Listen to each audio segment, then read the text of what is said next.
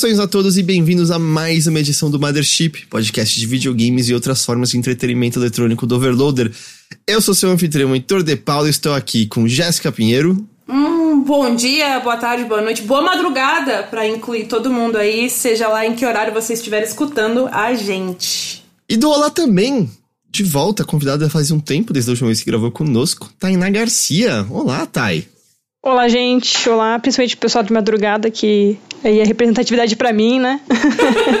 gente, pensa em todos, é isso. É, é, é isso. Eu, a minha representatividade é a galera levantando seis da manhã por, por motivo nenhum pra acompanhar Tamo junto, coisas. é, isso, é, é, isso. a idade dos senhorzinhos, né? Da cor assim. Deus me livre. Não, então, eu achei engraçado que chegou no ponto que eu tenho um grupo de amigos.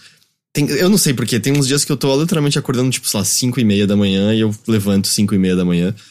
E aí eu vejo que tem alguém online e eu, mano, tipo, já ou ainda? E a pessoa, ainda, eu, já, eu, já, sabe? Eu tô, tipo, me separando, mas encontrando esses grupos de amigos assim, a galera que ainda tá saindo de madrugada e ficando até o sol nascer, Meu e eu Deus. levantando antes do sol nascer, é isso. Eu prefiro levantar antes do sol nascer. Nesse assunto, eu preciso comentar uma coisa. Vocês viram aquele filme Bottoms? Sim, Ainda sim. não, mas eu quero ver. Ele, ele tá em qual serviço ou não tá em nenhum? E nenhum. Ele tá na locadora do Paulo Coelho, né? Tá, É, da lá você saber. encontra. Eu, eu assisti ontem e, uau, eu gostei muito, muito diferente do que eu imaginava. Eu não sabia que o tom era aquele, mas, e essa eu vou me entregar. Logo no começo, uma das protagonistas, acho que a protagonista, na verdade, tá tendo uma crise de ansiedade pensando sobre o futuro dela, assim, porque ela não é, ela não é legal e ela fala: Quem sabe o que vai acontecer? A gente tá, vai estar lá fazendo a nossa reunião de encontro de 20 anos de formados e eu não vou ter nada pra mostrar, não sei o que lá. E ela pensando nesse futuro longínquo, horrível. Esse próximo fim de semana me convidaram pra reunião de 20 anos de formado meu da escola. E aí, mas peraí, a, a pergunta mais importante é: você vai? Ah, não, uma preguiça, tá louco. Eu já fui no de 10 anos, tá de bom tamanho. Já deu, Nossa. já deu, tá bom. Eu não iria em nenhum. É. É, o de 10 até que foi divertido, mas não, tá bom, Vini. Eu Pera, não sei. é o, da, é o da faculdade, você falou, né? Não, não, da, da escola, do, Ah, do tá. colegial. Co- Quer dizer, Pô. colegial, não é mais colegial, né? É ensino médio. Eu chamo de colegial ainda. É porque a gente é boomer, GG. Ok. É, Eu Eu chamo é- de ensino médio. Eu chamo É, de ensino médio, Ah. perdão. Mas é ó, velho, é a minha turma do colegial era muito legal. A época do colegial eu amei. Se fosse faculdade, eu não iria.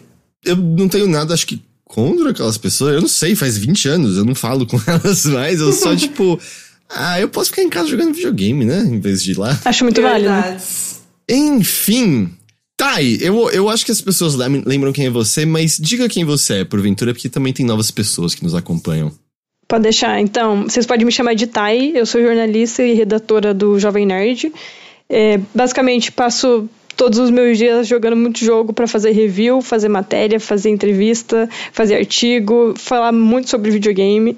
É, e acho que é basicamente isso. Eu amo muito gato, também acho importante se ressaltar. Mas é, é basicamente isso. Sou uma jornalista apaixonada por games. Ainda não, não perdi o, o brilho de amar games. E é isso. Te invejo. Eu, eu genuinamente te invejo. Esse ainda é como se fosse perdido. Talvez você goste pra sempre, Thay. Talvez Genuinamente sempre. invejo a Thay. Eu quero ser que nem o, o, o criador do Atari, que ele falou que tem 80 anos e é gamer até hoje. É meu, meu goal, assim. Fica mais fácil quando você tem a grana que ele tem. É, você tem um verdade. Fica mais fácil gostar de qualquer coisa quando você não tem que se preocupar muito com dinheiro, de maneira verdade. geral. Ah, estamos aqui uma semana, né, na semana seguinte após o término da, da BGS. Eu, aliás, peço desculpas que no fim das contas o conteúdo da semana passada ficou faltoso, não rolou de fazer o notícias. Eu publiquei a versão editada do Mothership atrasou, porque foi o combo BGS. Mais um feriadão, e eu vou dizer, eu feriadei como não feriadava tem muito tempo, assim. Eu não Ó. fiz nada. Posso. Nada. Posso pedir uma coisa? Peça. Vamos falar de feriado que as pessoas descansaram, não, por favor. É, é, eu sei que vocês duas foram bastante na BGS, né? Sim, eu fui todos os dias. Não sei como que eu tô viva ainda aqui, gente, mas é isso, eu estou. Tá chorando, GG? Eu tô tendo flashbacks de guerra. É, eu só fui na quarta-feira, o dia vazio e o dia tranquilo. E eu, assim, a Thay jogou o Homem-Aranha, que cujo embargo já caiu hoje, eu queria ouvir do- sobre depois, mas eu achei que seria legal a gente falar da BGS, né? Que acabou de acontecer e, e foi um ano, né, que eu acho que a gente chegou a comentar um pouco aqui, mas acho que quem lá, acompanha games na internet deve ter ouvido que era um, uma BGS que as pessoas estavam olhando meio. Qual é desse evento, né? Não tem Xbox, não tem PlayStation, não tem YouTube, não tem Twitch.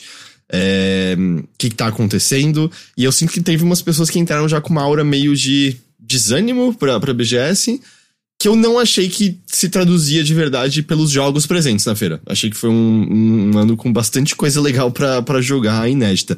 Mas eu queria ouvir de vocês, o que, que vocês acharam da, da, da feira de maneira geral, edição 2023? Então, eu, eu, tive a mesma impressão que você. Eu achei que o pessoal já foi muito assim, pô, não tem PlayStation, não tem Xbox, o que, que a gente vai fazer lá, sabe? Mas, sendo uma grande fã dos jogos da SEGA, eu fiquei muito feliz com o stand da SEGA, com dois jogos de Persona disponíveis lá com demos inéditas no Brasil. Então, para mim, isso ali foi, sabe, o spotlight para mim, assim, foi o que mais chamou minha atenção. Um stand bonito também, né? As sim, artes de Persona sim, na, na gigantonas estavam muito legais. O Sonic também lá no anelzinho, pô, tava bem, bem legal. É, o Sonic também tava em português e tava jogável lá. Tinha também jogos de Yakuza. Então tinha bastante coisa na SEGA para você tirar foto, interagir, jogar. E eu também curti o stand da Nintendo, que tava imenso, também com muito jogo para jogar. Eu joguei o Mario novo também. Tava uma fila imensa, mas é, deu para ver um pouquinho do jogo também, jogo antes do lançamento. Então, eu tive a mesma impressão que você, assim. E uma coisa que eu gostei também do stand da Nintendo é que tinha uma parte de jogos BR ali, jogos brasileiros, que eu fiquei surpresa em ver com, né, bandeirinha é, do Brasil e tudo mais. Eu achei bacana ter esse espaço ali na Nintendo. Mas no geral foi isso também que eu senti assim, achei que o pessoal já foi muito assim, não tem Playstation, tem Xbox, o que, que eu vou fazer lá, sabe? Uhum. Mas, pô, e, e, acho que se eu comparar aqui, ano passado teve Playstation e Xbox, eu gostei mais da BGS esse ano, assim foi dos anos que mais tinha coisa inédita para jogar, eu senti, especialmente comparado aos últimos anos de BGS, né? Cara, uhum. ano passado eu lembro que tinha. Tinha algum Mario. Tinha Mario, não tinha? Peraí, deixa eu tirar a dúvida. Passado? Tinha. Ah, lembrei. Tinha o One Piece Odyssey no stand da. Não era nem stand da Bandai Namco, dava para jogar dentro do stand da Samsung e aí a Bandai tinha um espaço lá. Eu acho que diz muito também que a gente não lembra de cabeça, né? O que, que teve ano é, passado. É, também. É. Eu só lembro do, do One Piece porque foi eu que fiz. É, One Piece Odyssey, teve o Horizon Chase 2. Ah, teve Street Fighter 6 e o Mario Rabbids, lembrei. Ah, era o ano hum. de Street 6, é. era o grande não lançado para se jogar no Exato. evento, é verdade. Os dois grandes não lançados eram o Street 6 e o Mario Rabbids 2, né? E você, já como foi impressões maiores, assim, do, eu também gostei mais da BGS desse ano do que da do ano passado. É, eu só achei a, o clima meio esquisito. Porque, tipo, tudo que vocês falaram que gostaram, eu gostei também. O stand da SEGA tava lindíssimo. Tava, eu queria acampar naquele stand, tava lindo. Tinha um Sonic gigante lá tirando foto com todo mundo, tirando onda com todo mundo, que tava muito engraçado tinha dois personas, tinha dois Yakuza, né? aliás, Like a Dragon, não é mais Yakuza. Tinha o Endless Dungeon, né, que é outro jogo lá da SEGA Europa. E aí era um stand mó bonito, cheio de atrações, que nem vocês falaram. E tinha brindes pra galera, né? Se você jogasse, você ganhava, sei lá, um pin, ganhava um adesivo, ganhava, sei lá, várias coisinhas assim que, né, que o pessoal gosta. Dessas coisinhas assim, de, né, de você, pô, joguei e ganhei, ainda fui ganhei um negócio oficial aqui, sabe? Isso é muito legal. Mais pequeno e bobinho que seja. E, e, os pins eram fofíssimos. O pin do Sonic era fofíssimo. Enfim, e aí o da Nintendo também tava gigante, tinha muita coisa. Eu acho que as filas que eu mais vi, assim, que tinha gente para jogar, que tinha muita gente para jogar, eram o Super Mario Bros. Wonder, né, na Nintendo, uhum. e o Sonic Superstars. A fila do Sonic Superstars estava gigante também em alguns momentos, quando eu passava ali perto, eu via gigantesca. É, isso para jogar, né, porque acho que stand mais movimentado a gente pode dar o prêmio para Royalverse, que é, tava lá. Nossa, a Royalverse dominou assim a BGS, eles estavam em peso, trouxeram, né, os três jogos ali pra galera jogar, o update novo do Genshin Impact. O, outro stand muito bonito também, né? Sim, tinha vários brindes também, tinha muitos cosplays, muitos cosplays. tamanho que o jogo tem, porque esse stand da Royo tava lotado, mas aí tinha no outro pavilhão um stand, acho que era do Cup Noodles, que tinha coisa Sim. com Genshin, Uhum. que também tava sempre lotado, e teve uma hora que eu olhei a fila e era muito louco, porque, assim, eu vou dar um número aleatório, mas essa era a sensação. A cada cinco pessoas, um era cosplay de Genshin. Sabe? Sim. Era, era muito, Exato. muito, muito cosplay de Cara, é Genshin. bizarro como a Royalverse tava gigante esse ano, assim, Muito. sabe? Bizarro num, num sentido bom, né? Porque eu acho isso muito foda mesmo, sabe? O engajamento da comunidade, como todos eles estavam lá, a maioria dos dias ali no stand, fantasiado, participando das atividades, dos jogos lá, porque tinha algum campeonato que tava rolando, tinha prêmio, enfim, muito foda. Eu só senti, assim, o clima meio estranho, como eu comentei antes, porque Sei. eu achei a disposição dos estandes estranhíssimas. Tipo, tava muito mal misturado as coisas. Por exemplo, da- do lado da HyperX, acho que, se eu não me engano, tava a própria Royalverse. Aí lá no fundo tava, sei lá, Banco do Brasil, perto do, da Arena Indy. Arena Indy, né? Do, do Beco Indy, porque nem é avenida mais aquilo, é um, bagu- um bagulho Uma minúsculo. ou é Corredorzinho muito indie. apertado, É pelo muito amor de Deus. apertado e é muito pequeno e escondido, gente. E aí, tipo, eu achei muito mal posicionado, ainda mais do que nos outros anos, porque, tipo, dessa vez eles estavam ali num cantinho que era a entrada das lojas, onde a galera tava comprando coisas, inclusive foi onde eu comprei minha Hornet, foi uma, uma das lojinhas que tinha ali. E aí, atrás das lojinhas tinha praça de alimentação. Então, tipo, eles estavam numa posição muito desfavorável, sabe? Porque as pessoas paravam ali, viam que tinha coisa pra comprar, ah, eu vou ali ver o que tem pra comprar. Aí senti o cheiro da comida, ah, acho que vou comer. E aí foda-se a Avenida Indy, ninguém ia parar na Avenida Indy pra jogar nada. Eu achei assim, mas as- de forma geral, eu achei o clima meio estranho é- e é- principalmente a disposição dos stands estava muito esquisita, assim, tava muito mal posicionado. Eu, eu entendo, assim, porque eu ainda, né, citando outros, a gente vai falar mais especificamente dos jogos depois, mas né, a nuvem tava num stand com a Psy Games, né? Sim. Que tava bem grande, nuvem tava com muita coisa, como né, o, o Enigma do Medo, né? Que é aquele jogo do Cellbit.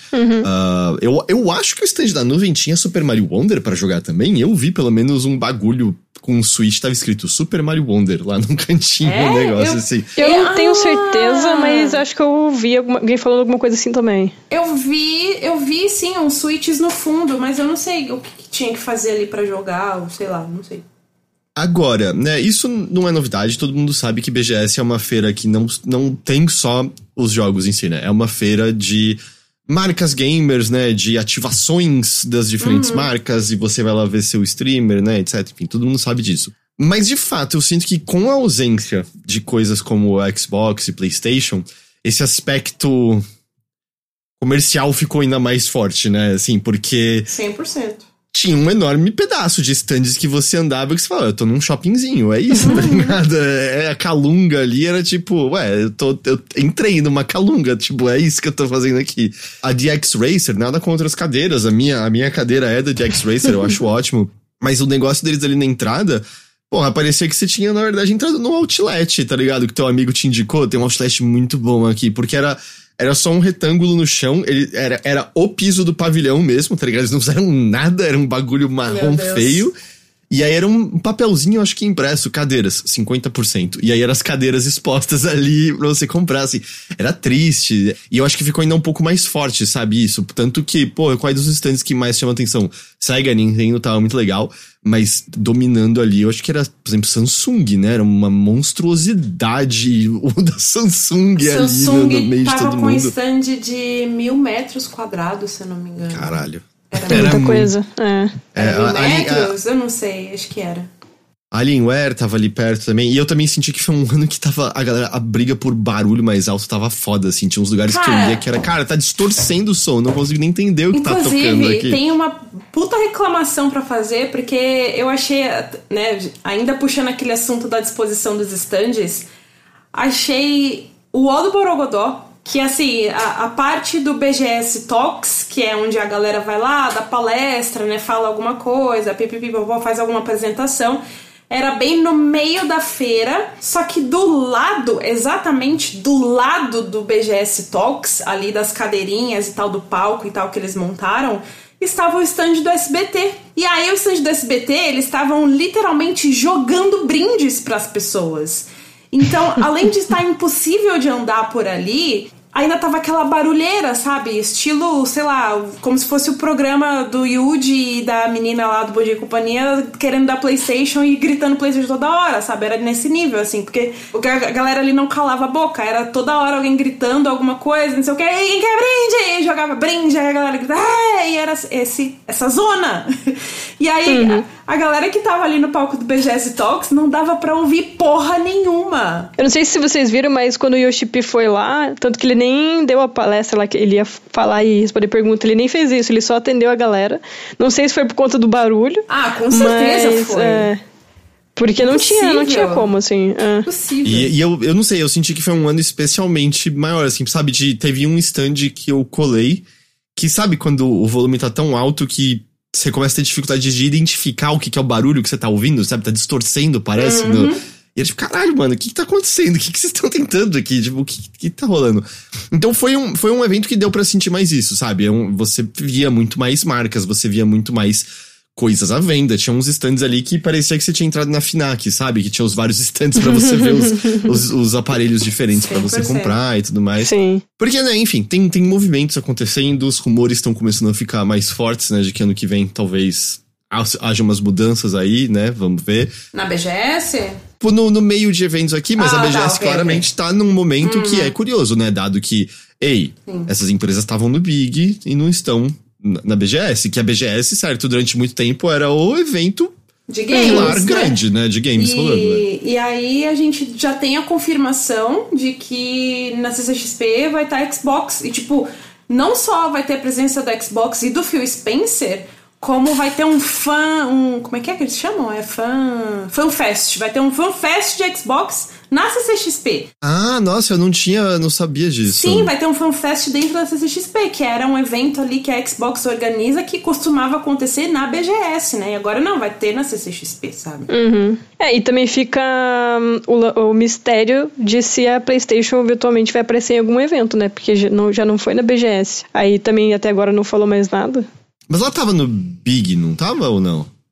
Acho que não. Com o stand não, não tava. É. Não tava. Eles. Stand stand não, mas eles tinham um espacinho com várias estações, né? Tava tipo. Não sei se vocês lembram que as três grandes tinham um espacinho assim com várias estações, cada uma bem delimitada. Aí tava tipo o Xbox, aí tinha várias estações de Xbox de, uma, de um lado e do outro.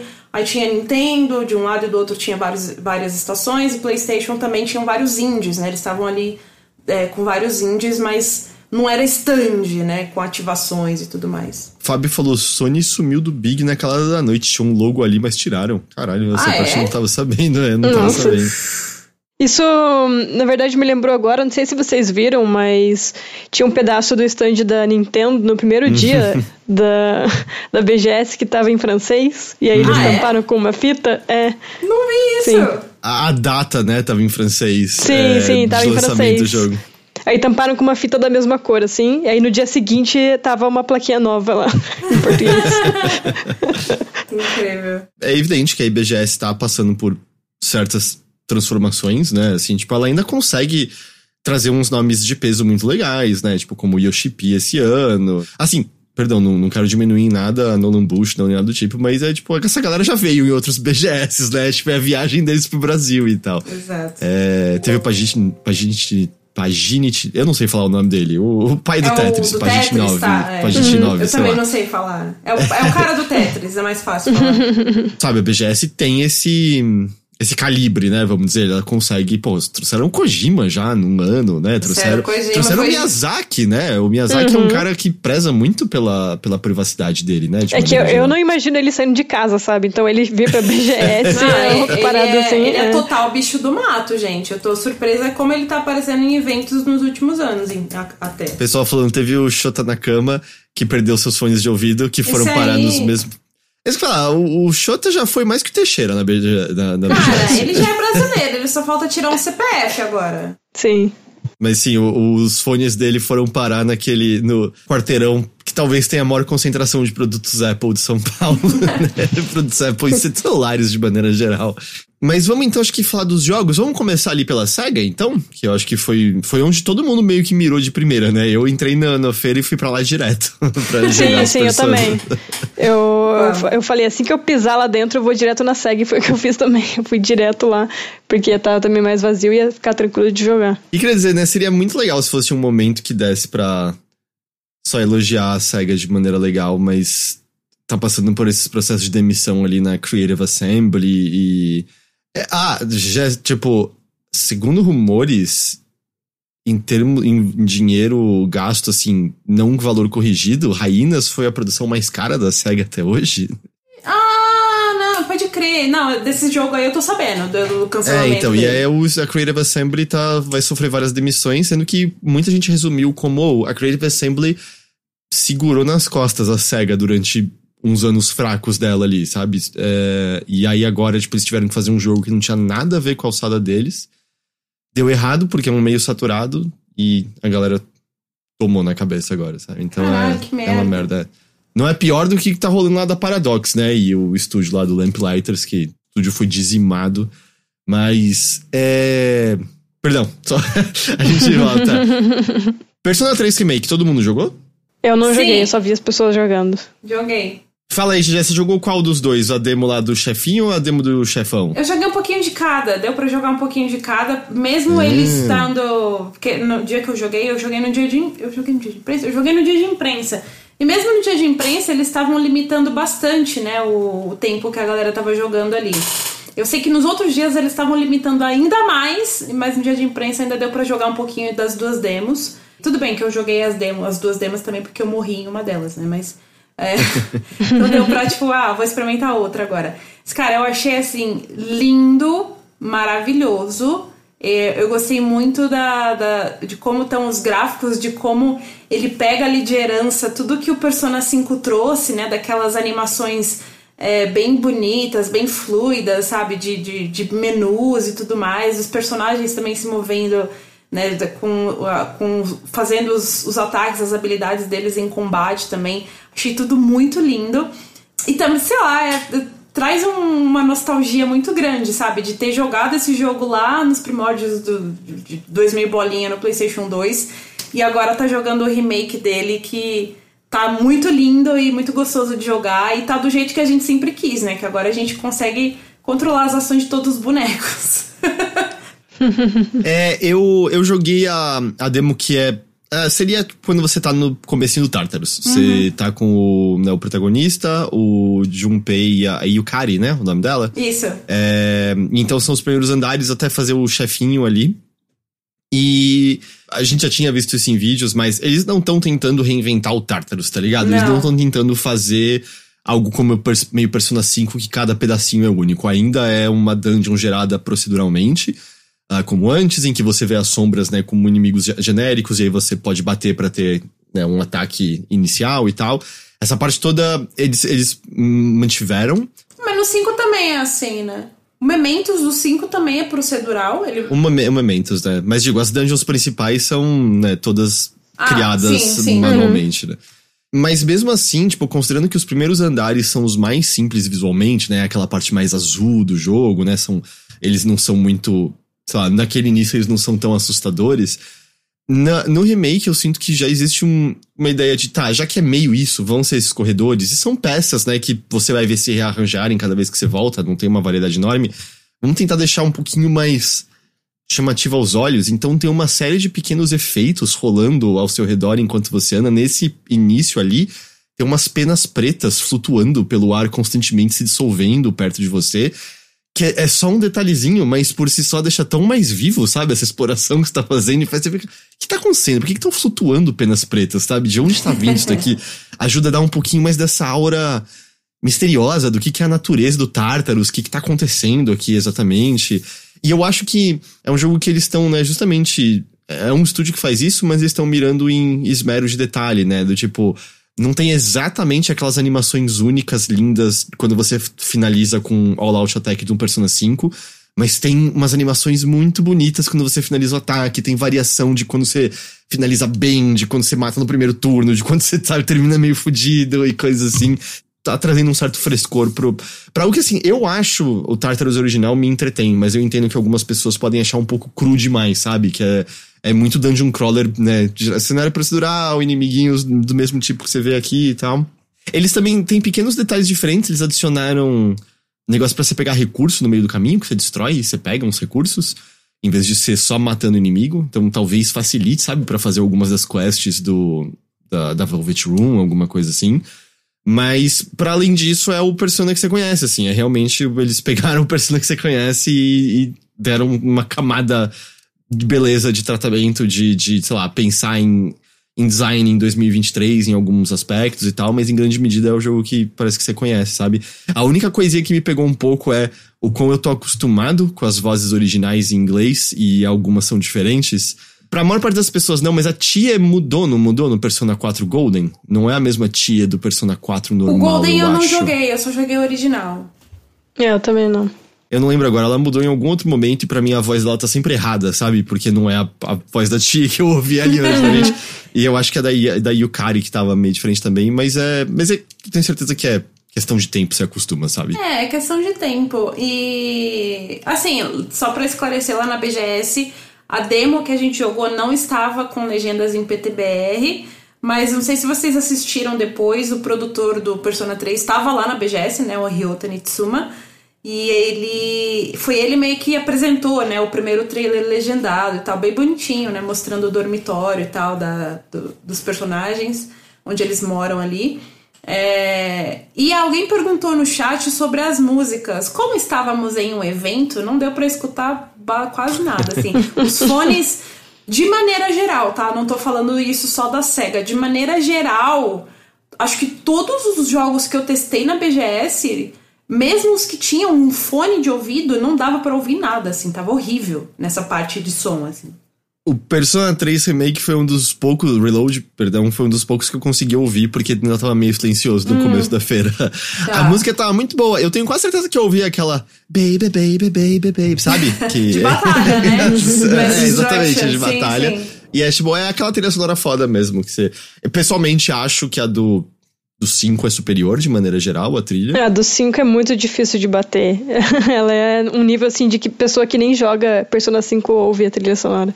Eu gosto muito da do 3, assim, eu tenho um carinho inexplicável pela trilha do 3. Então, é uma das coisas que eu mais quero ter assim, uma atenção e ouvir ela com carinho e com cuidado, porque eu gosto muito da, eu acho a trilha do 3 fenomenal, assim. Mas a do 5 também é incrível, puta merda. Como eles conseguem fazer trilhas tão boas, né?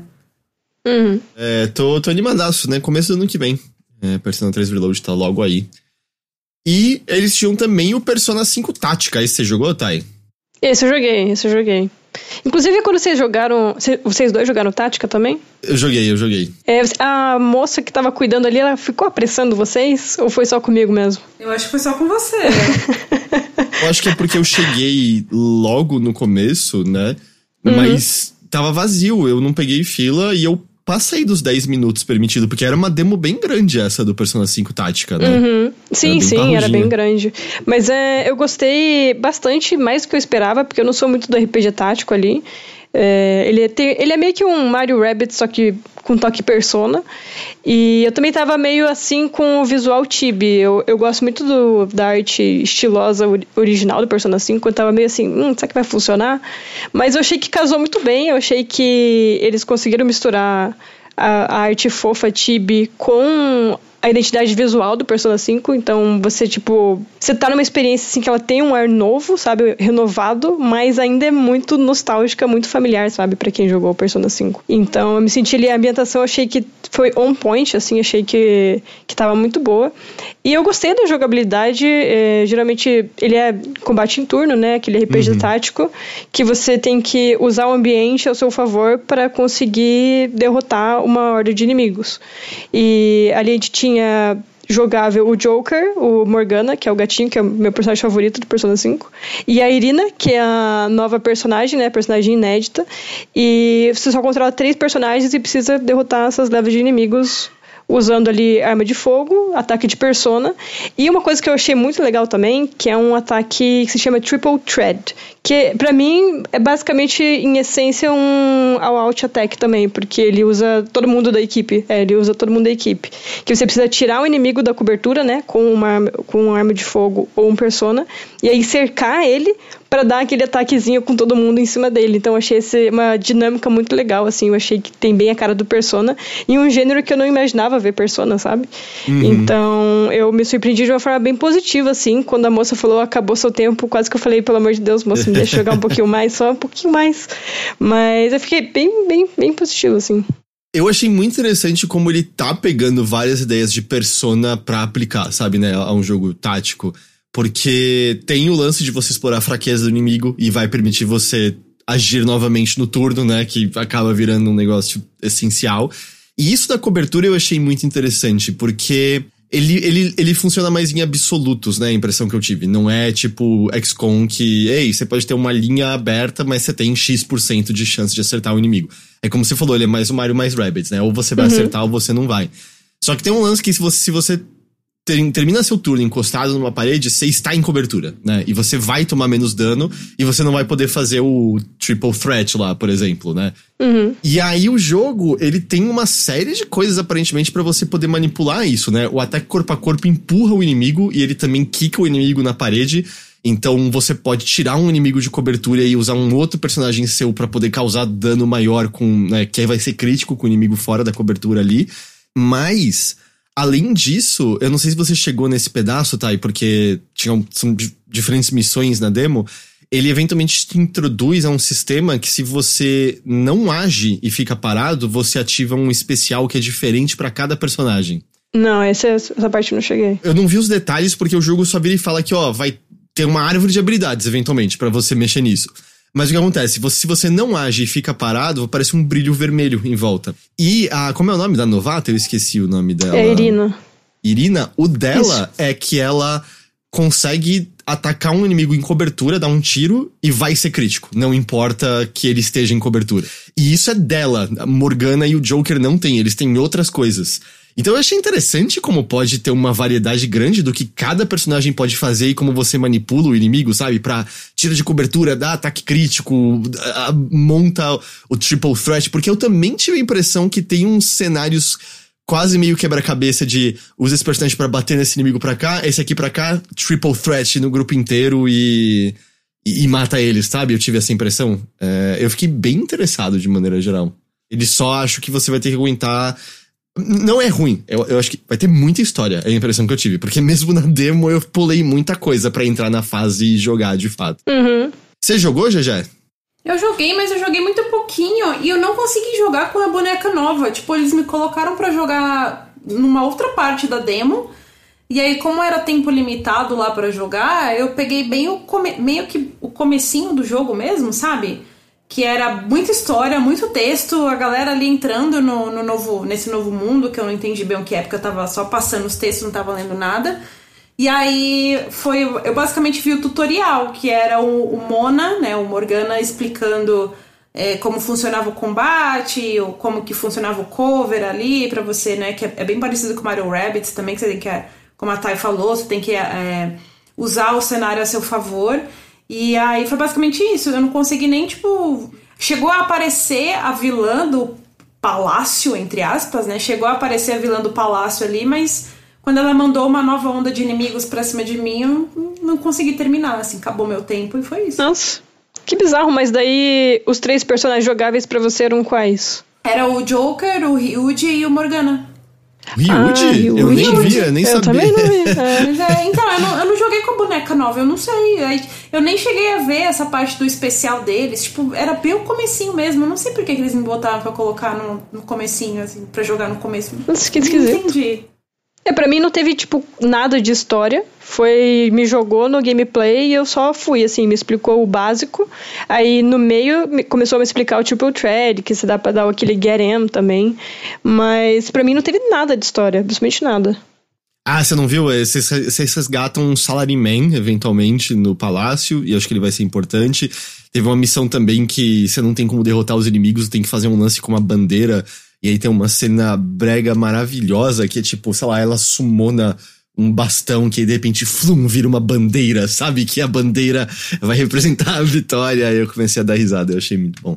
Eu acho que o Zito jogou muito mais que a gente, já. Acho que devia ter ido no dia vazio também. Porque, nossa, a moça do meu lado tava me apressando, assim, ainda. Caralho, Não, eu, nossa. eu falei, eu cheguei, tava vazio, eu sentei e eu fiquei jogando muito tempo. Eu joguei, tipo, umas três missões diferentes. Cara, Eu- porque era muito curioso porque, tava na tipo, as filas dos personas, elas tinham até que uma quantidade boa de gentes. Tinha, tipo, uma galera grande, não que nem a do Sonic, pra, mas tinha uma, uma fila grande pra jogar o Persona 3 Reload. A fila do 5 Tática tava média. Agora os, os Like a Dragon, eles estavam meio, meio só ia assim quem conhecia mesmo, sabe? Só quem já, já tinha jogado já conhecia o mínimo, assim, que ia lá pra jogar e conferir. Mas eu joguei os Like a Dragon, vocês jogaram também? Não. Eu não, eu pensei, ah, joga quando sair, mal grande, né? O que eu vou conseguir testar aqui? O Persona 3 Reload eu não joguei por causa disso. Eu fiquei, cara, vou jogar tipo cinco minutinhos dele aqui, aí. Justo. Então, eu joguei, eu gostei muito do, do Gaiden, né? Que é o do Kiryu. Ou Joryu, se vocês quiserem chamar ele assim, que é muito engraçado. Só pra um disclaimer, tá? Eu ainda não joguei o Like a Dragon, que é o 7, né? O Yakuza 7. Eu joguei do, do 0 ao 6, mas eu não joguei o 7 ainda. É, tô devendo essa, terminar essa história. Porém, né? Foda-se, né? A SEGA já, já revelou que o Kiryu volta, então já peguei esse spoiler aí pelo trailer do, do 8, né? Do Infinity Wealth. Mas eu não sei nem se isso acontece no set em algum momento. Acho que isso vai ser explicado mais no The Man Who Erased His Name, né? Então, O mas ele volta. Ele, ele está de volta no 7. Só que eles. Ah, ele está de volta no set? O Kiryu Sim, volta no tá set? Eu acho que eu te dei um spoiler aí também, mas eu Ah, não, já- tudo bem. Eu, eu não sei.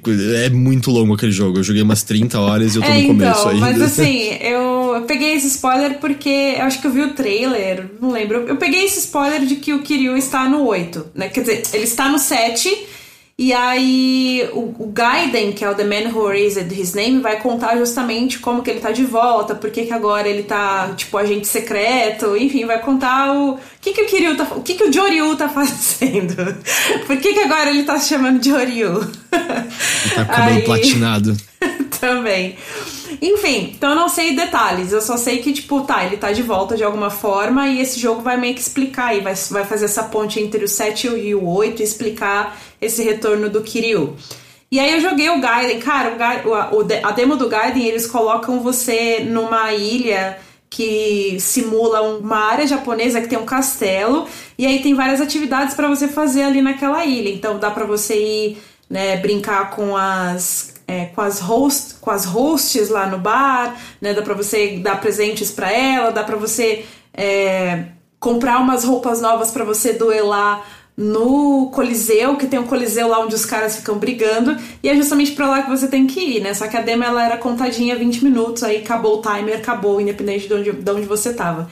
Eu consegui ainda vencer algumas batalhas no Coliseu. E eu achei muito louco os estilos de combate do Kiryu nesse, né? Porque ele tem essa, esse estilo de agente secreto e ele tem uns poderes assim muito malucos. Tem um que, tipo, você segura, acho que é o triângulo, se eu não me engano, e aí ele, ele invoca um drone que fica atirando algumas coisas nos inimigos. Tem um outro em que ele simplesmente sai deslizando no chão como se tivesse um, um foguete no- nos pés dele, assim, e ele causa dano. É muito engraçado. Aí tem outro em que ele simplesmente usa umas cordas e aí ele amarra os inimigos e joga eles no chão, assim, como se fosse, sei lá, um personagem de Street Fighter, basicamente. E é, é só muito hilário e engraçado, e, e o quão eu amei jogar isso, porque eu tava. eu tava com muita saudade, não só do Kiryu, mas desse estilo louco de, de Yakuza e do, do Brawler, né? Que é o, o sistema de combate antigo, né? do- dos, dos Yakuzas antigos. Então, assim, eu gostei muito, não dava pra saber nada de história e tal, era mais pra você sentir ali a jogabilidade, as habilidades, as habilidades novas do Kiryu e esse estilo de agente dele aí que ele tem agora. E é isso, aí eu fiquei com esse gostinho de quero mais ali, queria quebrar a cara de todo mundo no Coliseu, mas não deu tempo. Eu amei que a, a GG, durante todo o tempo dela falando da demo, ela só ficou com um sorriso estampado no rosto, porque ela realmente chamou muito. Eu adorei! Ela sorriu muito descrevendo amarrar os pés do cara e puxar e, e, acertar com os jatos de não sei o que lá. Partes que ela mais estava feliz, claramente. Gente, Like a Dragon é tudo, joguem Like a Dragon. Mas assim, aí depois eu joguei um pouco do Infinity Wealth, né, que é o Like a Dragon 8. Porém, eu não joguei o 7. Mas eu gostei, eu gostei e desgostei um pouco dessa demo, porque eu achei o lugar onde eles colocaram as pessoas para colocar essa demo meio que não combinou ali com a feira, porque a demo do, do Infinity Wealth lá na BGS simplesmente colocava o Ichiban, né, que é o protagonista, e o grupo dele, que inclusive o, o Joryu tá lá no meio do grupo dele, eles estão no Havaí, e basicamente começa com eles chegando no Havaí. Então, é, que, que acontece? Acabamos de chegar no Havaí, vamos explorar. E aí você tem esse mapa aberto, você tem ali um. Não é 100% aberto, né? Ele tem uma limitação, você não pode ir tão longe assim. Mas é uma área aberta bem grande para você explorar ali dentro do Havaí. Então você pode ir em vários lugares, dá para fazer as atividades típicas, né? Dá para ir em karaokê, dá para ir comer, dá para ir no shopping, dá para ir brincar em arcade, etc e tal. Quer dizer, arcade eu não sei porque eu não, não achei no mapa, mas deve ter. E aí, beleza. Para um evento, eu não sei se essa demo funciona tão bem. Então eu fiquei assim com essa sensação de que, tipo, hum, acho que isso aqui não combina muito com o evento, sabe? Isso aqui é pra você jogar em casa, né? Para você jogar com calma e entender melhor ali todas as atividades que você consegue fazer no Havaí. Mas deu para ter uma ideia de como funcionam os combates ali do seu grupo, né? Ainda é por turno, e aí você tem ali o seu grupo. Eu, não, eu conhecia só metade, a outra metade do grupo eu desconhecia, né? Porque são personagens do Like a Dragon e eu não joguei o Like a Dragon. Mas tinha o. Eu achei legal o, o né? Que ele tem aquele porrete dele lá, cheio de, de coisinhas, de, de. Enfim, não sei o nome. De arames. E beleza, ele tem alguns golpes e alguns estilos de. de quer dizer, tem algumas habilidades baseadas nesse, nesse porrete dele. Aí o Joryu, ou barra Kiryu, que tá no grupo, foi a parte que eu achei mais engraçada e mais legal, porque quando você controla ele, você pode, tipo, quebrar o sistema de, de turnos, e aí você. O, o combate com o Joryu vira Brawler, que nem nos Yakuzas antigos. Maravilhoso. Então é muito foda, porque do nada ele é turno e aí tá, se você fizer um bagulho ali com o Joryu, vira Brawler do nada, e aí você só sai quebrando os malucos que nem nos Yakuzas antigos, sabe? Eu achei maravilhoso. É... E aí foi basicamente isso. Eu, eu, combati com algumas pessoas ali na rua, né? Sempre tem uma, uma galera mal encarada que quer briga com você. Eu, sei lá, briguei com muitas pessoas ali nas ruas enquanto eu é, explorava. Consegui ca cantar no karaokê umas duas músicas. E aí depois eu fiz uma, uma side quest que é meio que o jogo, meio que. Essa demo meio que te obriga a fazer ela.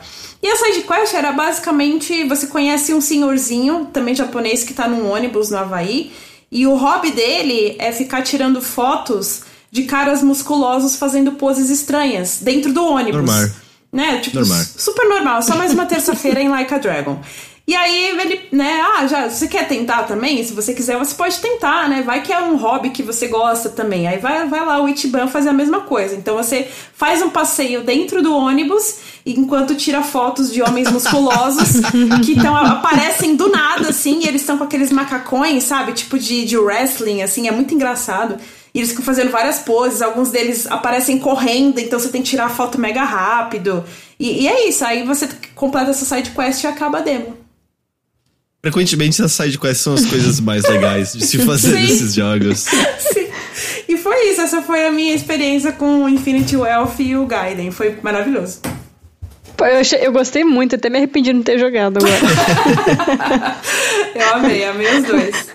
O, o Like a Dragon, né, o, o do Ichiban, eu gosto muito. Eu falei para você, acho que outra ocasião, eu só acho que é lento, sabe? Ele demora muito, mas ele tem momentos. Você já deve ter visto os ma meio mafiosos mais velhos de fralda que você encontra uma hora naquele jogo. E é, é um não, dos... não você encontra. Você tem uma side quest inteira envolvendo homens adultos de fralda e os desejos deles. eu acho que eu já assim. ouvi você falando sobre isso, mas eu, eu não, não cheguei a ver. Eu preciso jogar o Like a Dragon Tem coisas muito boas, tem coisas muito boas. Preciso jogar. Tá, e tem alguns outros destaques que você quer mencionar? O que te vem na cabeça, coisa que você jogou, que você curtiu na feira? Ah, eu joguei o Mario também. Não sei se vocês jogaram. Joguei, joguei. Mas tenho certeza que ninguém aí em casa está jogando que já vazou, não é mesmo? O meu não é, não é. O meu Switch não é o Pro. Todo mundo comportado aí em casa. Uh, você curtiu, Thay? Então, eu, eu gostei, mas acho que eu tinha ouvido tão bem pessoas que tinham jogado ele antes que eu tava meio com expectativa bem alta. E eu só achei, tipo, ele bom, sabe? Não achei ele, assim, incrível nem nada. Eu achei o, o ritmo dele um pouco lento, assim. Eu, eu, eu, queria que o pacing dele fosse um pouquinho mais acelerado. Mas eu imagino também que eles estão lançando esse jogo pra meio que é para conquistar jogadores mais jovens e novos, né? É, então é, uma, é, é um jogo focado assim público bem amplo e pra galera tipo que não jogou os 2Ds antigos assim, acho que seria é meio que o Sonic Superstars só que do Mario, né?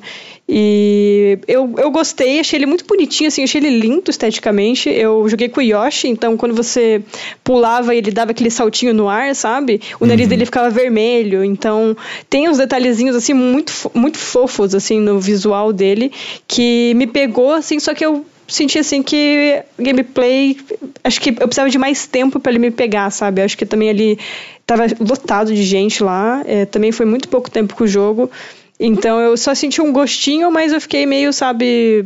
Por exemplo, pegar aquelas moedinhas roxas eu não senti muita motivação, mas eu também não sabia para que elas serviam, sabe? Então foi meio que só um gostinho que eu fiquei meio tipo, ah, talvez seja legal, mas, sabe, não tão incrível quanto eu tinha imaginado. Entendi. Ah, é, eu, eu só joguei o que eu joguei ali na feira, né? Eu não, não tô com jogo nem nada do tipo. Eu, eu saí muito animado, assim, porque eu acho que não é uma opinião muito diferente da média. A série New é muito fraca. A série New é muito fraca. Ela tem seus momentos, eu me diverti jogando multiplayer no Wii uma vez, e quando teve o primeiro no DS, até que foi legal.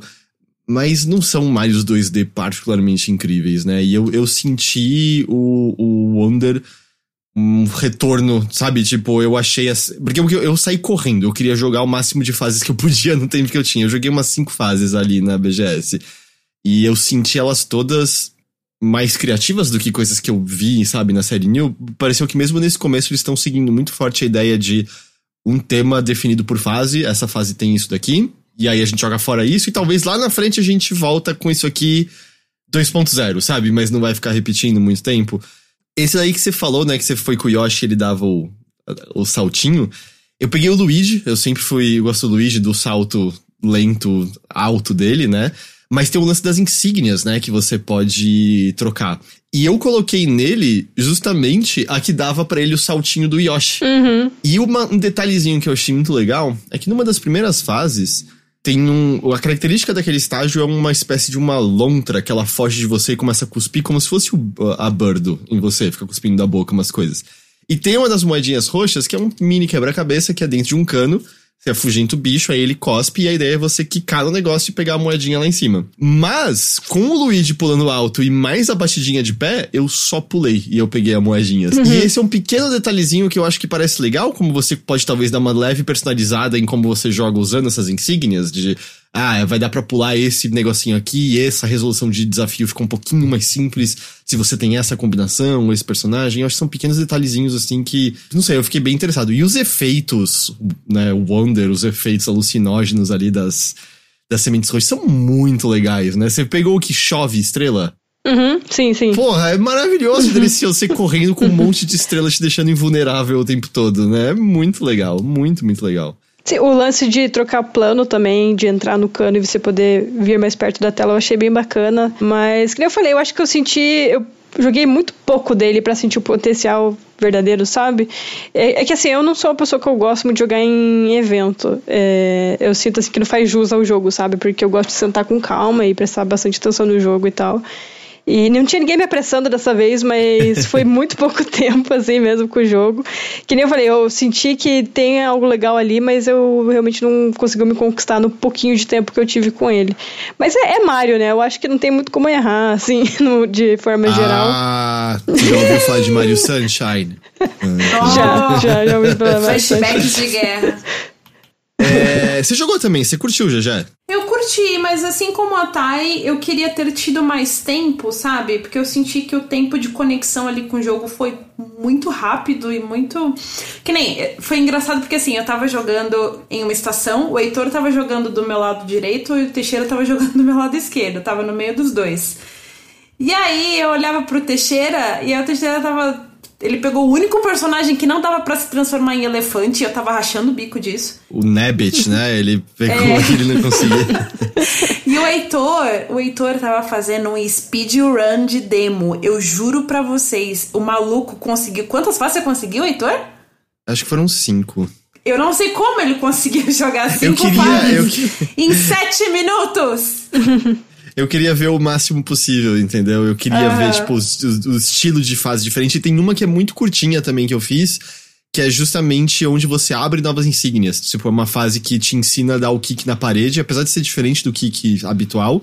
E é justamente, ah, faz um pedacinho vertical que você é, Kika, sobe, sobe, sobe, e aí panã, você abriu essa insígnia para usar quando você quiser, entendeu? Então, tipo, isso também foi uma Isso fase. das insígnias eu achei bem interessante ali, de você equipar essas insígnias e você ter algumas habilidades específicas, passivas ou ativas, né, reativas de, de, dos seus bonecos ali. Eu joguei com a Peach, eu achei ela elefantinha a coisa mais fofa do universo, assim, eu queria apertar ela muito, assim, sabe? Ela ficou linda de elefantinha. E eu, mas eu consegui jogar só três fases, aí abriu ali pro, né, pro, abriu um mapa um pouquinho maior, que dava pra ir em direções diferentes e tal. E aí meio que acabou o tempo, eu só consegui testar por três fases. E eu fiquei, sabe, tipo, hum, eu queria jogar mais para ter um pouco mais de certeza sobre o que falar, não sei. Eu, mas eu achei. Eu quero jogar okay. mais, com certeza. Eu quero ah, muito jogar mais. Eu também quero jogar mais, mas eu, assim, para poder falar com de uma demonstração, eu joguei muito pouco, sabe? Esse, esse em Sim. específico. A, além disso, eu sou uma pessoa que, tipo. Eu joguei jogos muito específicos do Mario, não joguei todos. Eu não tenho esse conhecimento amplo que, sei lá, como o Heitor tem de Mario. Eu joguei Marios muito específicos na, ao longo da minha vida, assim. Não sou a maior fã. Então já não tenho muita propriedade. Aí você me coloca para jogar por sete minutos e eu só joguei três fases do jogo. Eu realmente me sinto desconfortável, sabe? Você vê o que o Sonic faz com a pessoa? É. eu sabia que você ia falar isso, sabia. Mas eu gostei, assim, resumindo, gostei. Só queria ter jogado mais. Sim, eu também, a mesma opinião, assim. Um, vocês jogaram coisas na Alameda Índia, Avenida Índia, sei lá qual é o nome? É, então, é, lá no Jovem Nerd a gente faz sempre uma cobertura focada em jogos indies para nossas redes, que é achar os jogos que a gente achou mais interessante e fazer um story com o desenvolvedor falando um pouquinho do jogo, chamando a galera para jogar. Então, eu joguei alguns jogos lá que acabaram entrando para esse, esse projetinho nosso de redes sociais e eu meio que fiquei nisso mesmo. Eu tentei voltar no dia seguinte para jogar mais, mas assim, é tão pequeno aquele corredor que assim, se uma pessoa tá no stand, no stand de um jogo, já fica impossível impossível de você passar pelo corredor, assim, de tão pequeno que é. E aí eu não consegui jogar tudo que eu queria.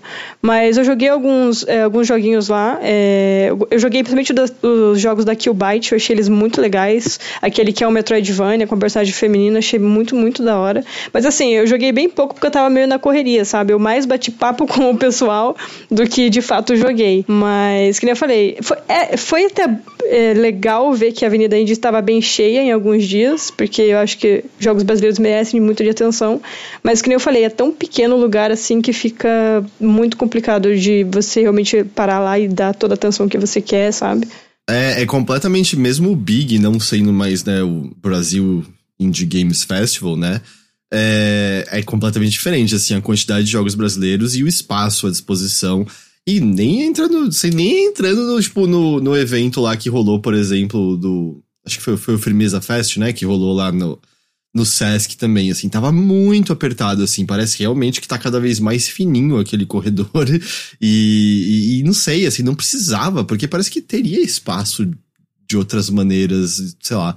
Mas é, aqui o Byte tava, tava bem legal, eu joguei um pouquinho do Bem Feito, né, que tá ganhando, tá ganhando esse porte Sim. e tal. Tinha também um pedaço muito legal da Bitnamic, que é aquele, a empresa que fica relançando coisas antigas tipo, cartucho de MSX, ou fita de MSX, no caso, né? Cartucho de Atari, de diferentes jogos.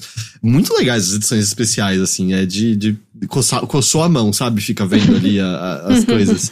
Eu queria mencionar é, outros jogos brasileiros que estavam na nuvem. Vocês jogaram o Enigma do Medo? Não, quem jogou na minha Hum, equipe, quem jogou lá pelo Tech Masters foi uma pessoa da minha equipe. O único BR que eu consegui jogar, e não foi na nuvem, foi lá no stand do Kabum, foi o Roof Gunner, né? Que é o jogo dos patrões da TAI. o joguinho de cartas. Você jogou o Roof Gunner, Thay? Eu joguei, mas eu não joguei na feira. Eu participei não, de um é. playtest fechado do jogo por ser do Jovem Nerd e tudo mais. Aí eu joguei, eu já joguei 8 horas desse jogo, então. Caralho! É, sim. sim, aí eu falei, não vou jogar na feira, né? Ele, ele é de cartinha, né? Sim, ele é um card game digital é, que ele adapta a história é, dos livros do Huffgainer. É meio que pra ser uma porta de entrada ali pra história dos livros. Você vê, ela, E- ela sabe exatamente o papo de piar do negócio agora já. É uma Eu já aventura muito legal pra toda a família. Uma linda porta de entrada para o mundo do Jovem Nerd.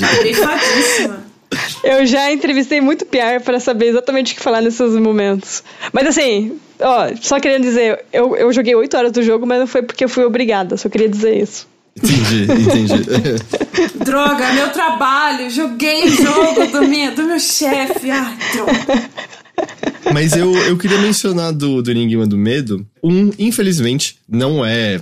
Não é por culpa da nuvem nem nada, mas foi um daqueles jogos que a música no stand do lado tava torando, torando, assim. Eu tava tendo muita dificuldade de ouvir o jogo. E o pior de tudo é que a música era muito boa. Parecia que a gente tava ouvindo músicas da SEGA da época do Dreamcast, tá ligado? Aquela meio smooth jazz Ok. e coisas assim. Tava bom pra caramba, mas eu queria ouvir o jogo, assim. Uhum. Primeira coisa que me chamou muito a atenção, assim, eu gosto muito do visual do Enigma do Medo. Porque ele mistura nos personagens uns pixel crocantão, tá ligado? É, os personagens são, são grandes na tela, mas aí ao mesmo tempo o cenário tem efeitos de luz, né, mais, mais avançados, mais modernos, a maneira como ele mexe na escuridão, assim. Eu, eu gosto muito de como é o visual dele. Eu amo essa mescla, sabe? De, de pixel crocantão com coisas mais modernas, coisas poligonais, efeitos de iluminação atuais e coisas assim. E o que eu não sabia do, do, do jogo, e pode ser uma impressão errada porque eu joguei pouquinho, ele tem um quê de Resident Evil.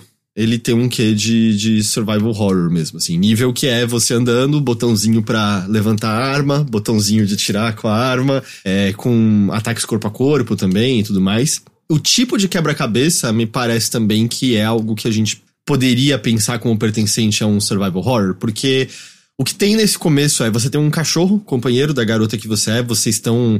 Perdão, gente, que eu não manjo da questão. Tem a ver com o RPG do Cellbit, não é? O, a história do jogo, eu acho, o enigma do, da ordem paranormal, não é? E tal. Eu, eu, eu não manjo, eu não acompanho, eu não Você sei tá muito fazendo bem. perguntas Eu também não manjo, é, é. Mas eu, eu acho que tem isso, é um lance, tipo, que é um grupo chamado Ordem Paranormal e você. A galera tá confirmando, é. E você no jogo é a sobrinha de um cara importante desse grupo e seu tio desapareceu, se eu tô lembrando corretamente, é isso, vocês estão nesse lugar pra encontrá-lo. E você é acompanhado de um cachorro, então tem aquele tipo de mecânica que você pode trocar o controle pro cachorro. E o cachorro é capaz de passar, por exemplo, por buracos estreitos e abrir a porta pelo outro lado. Ele também tem faro, né? Então ele também pode te guiar, porque você consegue ver trilha de cheiro pra onde você deve ir e tudo mais. E o tipo de quebra-cabeça até agora, pelo menos nesse comecinho, envolveu coisas como né, passar o cachorro pelo buraco, ou pegar um pé de cabra pra poder tirar tábuas de uma porta pra poder é, entrar nela e tal. Além de que a sua lanterna, né? Você aperta uma vez pra ligar a lanterna e você aperta uma segunda vez pra ela virar uma luz negra. E ao, é, é luz negra, é que detecta sangue, sêmen, essas coisas assim, Sei. eu esqueci agora. Sim, é isso mesmo, é luz negra. Sabe, tem coisas que você tá olhando e de repente você taran, aperta o outro negócio e. hum, E de repente você vê textos adicionais que não dava pra ver sob luz normal. Você consegue ver rastros adicionais e coisas assim.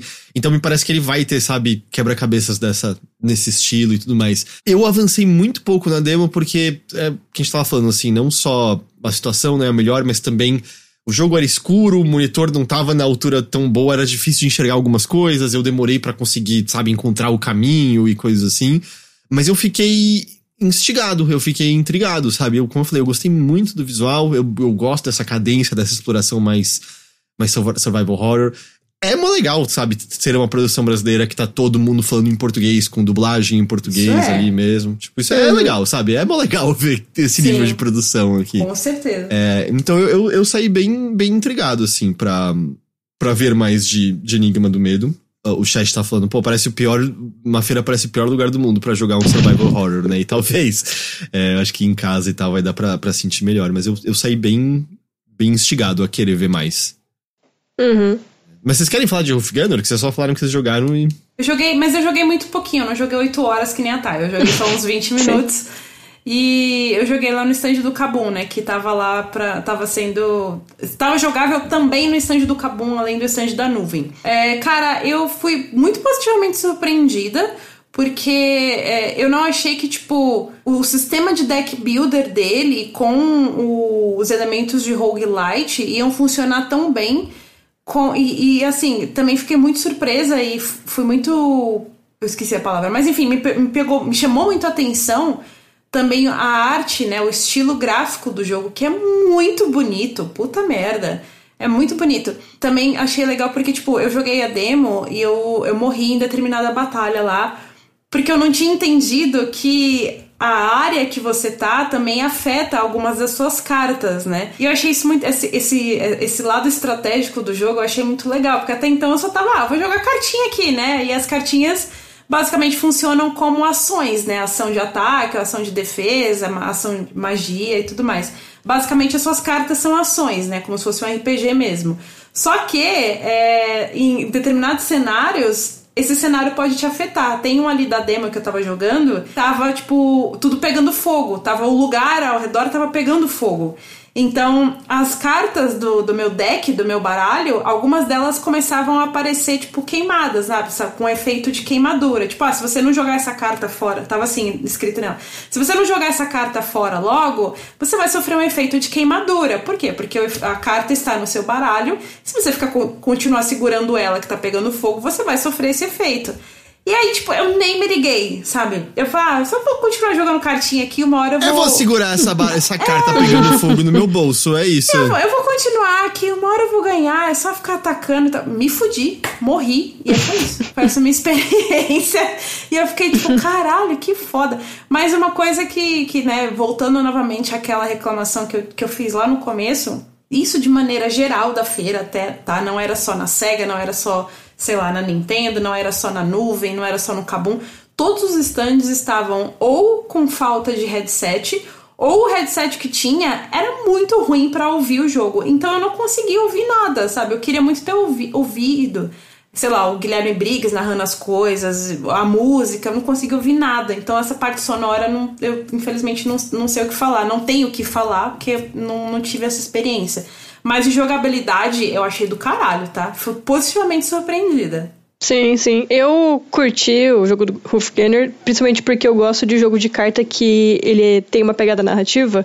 Você uhum. avança e tem uma história e você vai montando o seu deck de acordo com as consequências que você enfrenta na história. E ele é justamente isso, sabe? Tanto que quando eu tava lá, eu não, não joguei na, na BGS, mas eu conversei com os desenvolvedores que estavam ali, inclusive no stand da Kabum. E eu falei assim, pô, senti até um, um quê de Inscription. Não sei se vocês jogaram esse jogo indie. Sim, sim. É, que ele é bem assim, ele é bem narrativo, só que você tem que montar o seu, seu deck de acordo com as consequências que você enfrenta ali. E eles falaram, pô, foi uma inspiração pro, pro jogo, que bom ah, que você legal. sentiu, né? É porque tem umas missões também que você, por exemplo, é, você tem que adivinhar se você vai ter o requisito para sair bem, para conseguir passar a missão, sabe? Por exemplo, você precisa ter X cartas de ataque lá, somadas dá uma quantidade de ataque.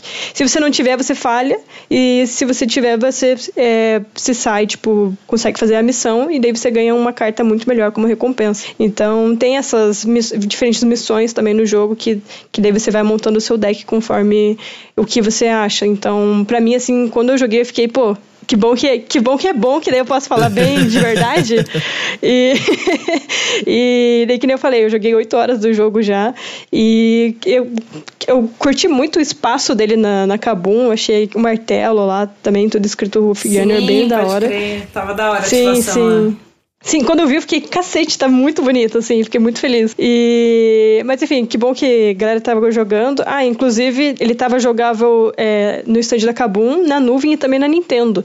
Então, ah, ele tava em três lugares sabia. ali. Que legal. Sim, ele tava ali do lado do, do Horizon Chase 2. E, enfim, muito legal ver o jogo ali brasileiro no meio de, de tudo isso, assim, principalmente na Nintendo ali. Mas que nem eu falei, é, que bom que, que é bom para poder falar bem de verdade, assim. Sim. Quando que ele sai, aliás? Previsão Então, ainda de não tem previsão. 2024 É. só. Mas, é, mas não tem ainda uma data certinha. E o Enigma do Medo tem data de lançamento? Aí é uma pergunta muito difícil também, É. assim. É, o que apareceu aqui é o lançamento do Enigma do, do Medo está previsto para o primeiro semestre de 2023. Acho que, acho que não aconteceu. é, não tem, o chat tá dizendo. Deixa eu perguntar uma, uma coisa. Vocês jogaram Stalker 2 na BGS? A Thay jogou, eu não. Vai, Infelizmente Thay. eu joguei. Eu joguei, brilhar.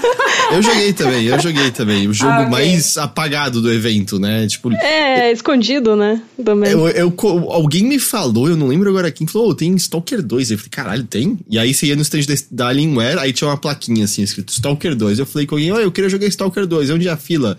Não tem fila, vem comigo. E aí, tipo, tava Ok. vazio ali, de boa. E aí, me fala, Thay. Então, é, eu falei, infelizmente eu joguei porque eu tava com expectativas altas pra jogar Stalker 2.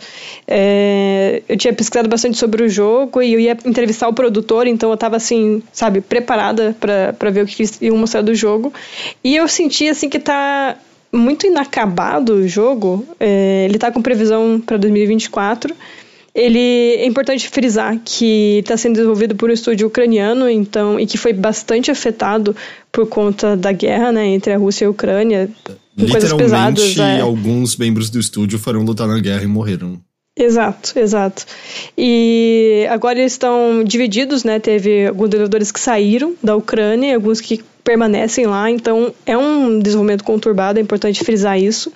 Mas o que eu joguei lá, eu fiquei assim muito. Isso não vai sair em 2024, sabe? Nossa, eu, não. é, eu olhei ali e fiquei, putz, é porque eles têm. Eles estão com uma premissa de ser uma pegada realista, né? na- Tá sendo desenvolvido na Unreal Engine 5, então uma das propostas deles é ser uma experiência assim realista, que seja impressionante e tudo mais. E quando eu peguei assim o controle na mão, eu fiquei, cara, isso aqui tá muito longe de estar finalizado. E eu não digo só em questão também de, de visual. Eu senti que o gameplay tá bem desbalanceado, sabe? E, por exemplo, é, um inimigo normal, um ser humano lá, que você tinha que matar, é, se eu tava numa distância dele, assim, não longe, mas também não perto, eu tinha que literalmente descarregar o pente inteiro da metralhadora pra causar algum dano. Ele nem morria, sabe? E aí eu fui tentar matar ele com a faca e assim, uma encostadinha da faca matou o cara. Aí eu fiquei, alguma coisa tá muito errada no balanceamento desse combate. Será que não era arma muito imprecisa? Porque os Stalkers eh, originais têm um pouco isso que as armas originais são muito lixo. Acertar um tiro é impossível, não sei se. Não, cara, a, a mira, assim, ela simplesmente não funciona, sabe? é, é uma parada assim, eu, eu mirava, parecia que não causava dano nenhum. Aí eu atirava sem mira, sabe? Só, tipo, atirar roupa. E parecia que ia. Só que, assim, se- descarregando um pente atrás do outro. E eu fiquei, cara, tá muito estranho, tá bem esquisito, assim. E só se você chegasse bem perto também do inimigo, sabe? E a inteligência deles também tava bem esquisita. Eu tava, tipo, fora da casa e eles estavam entrando na cabana pra me procurar. E aí eu matei eles tudo na varandinha com eles de costas pra mim, sabe? Aí eu fiquei, tipo, gente. Aí tava muito esquisito, assim. Como a Thay falou, uma guerra aconteceu. Eu entendo tudo isso, mas a gente chegando ali no stand, eu fui com o Teixeira e eu falei, cara, olha as máquinas que eles estão botando. Tipo, tá ligado? Aqueles computadores Alienware que é. Puta, não sei, parece um alienígena o negócio que você tá vendo mesmo, sabe? Os negócios lindões e tal. Nossa, imagina, sabe? Sentando naquela cadeira foda, teclado foda, mouse foda. E me diz se vocês acham que eu tô interpretando errado. Quando o Stalker 2 apareceu, e tudo bem, tudo antes da guerra, mas eu tive a impressão que parte do que eles estavam querendo vender de si era meio uma espécie de Tour de Force gráfico, né? Tipo, eu lembro que quando eles mostraram era, uau, isso vai rodar na nova geração. Eles tinham mostrado toda a tecnologia dos dentes, não era? Que eles estavam recriando os dentes, não sei o que lá. E assim, eu não sei qual é o nível de, da demo, se sequer ela tava bem configurada pros PCs lá. Mas foi um susto ligar aquele jogo, porque a impressão que me deu foi que foi um flashback de quando eu joguei o Stalker original, tá ligado? Que é, ah, é um jogo feio, meio desengonçado, mas com umas coisinhas interessantes, com umas peculiaridades interessantes. Porque pareceu um flashback do Stalker original, sabe? Que eu liguei e falei, cara, isso aqui tá muito feio, tá rodando muito mal, tudo bem, é uma demo não finalizada.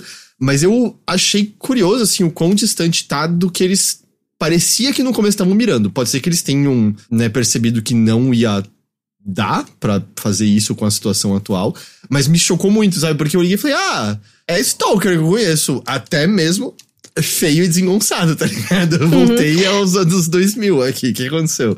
É, e então, eu acho que eles permanecem com essa proposta de ser realista e ser super, tipo, com gráficos lindos e tudo mais, porque os requisitos deles eles já divulgaram e estão é, altíssimos, tá exigindo ah, uma é? máquina muito poderosa, sim. E permanece no site deles lá. E então eu acho que realmente é uma proposta. E assim, eu entrevistei o produtor logo depois de terminar a demo. E eu perguntei quão velha é essa build, né? Eu pensei, deve ser de alguns meses. Ele falou, é do mês passado. então. Então, realmente, eles estão mais ou menos nessa etapa de desenvolvimento e é meio preocupante, assim, previsão de lançamento 2024 eu acho muito difícil. Se sair, vai ser complicado, assim. Eles não falaram de lançar em Early Access, falaram? Não. Porque é um jogo que poderia se beneficiar de um, de um Early Access, sabe? Porque, fora isso, né, eu corri ali, joguei parafuso pra, né, evitar uhum. as anomalias ali pra não te matarem, né? Atirei em umas pessoas, encontrei tesouro escondido, né? E, e, é o Stalker que você quer, que é tipo, você abre o baúzinho e aí tem lá os itens, aí você escolhe a arma um pouco melhor e tem os recursos, né, pra sobreviver, as anomalias esquisitas e tudo mais.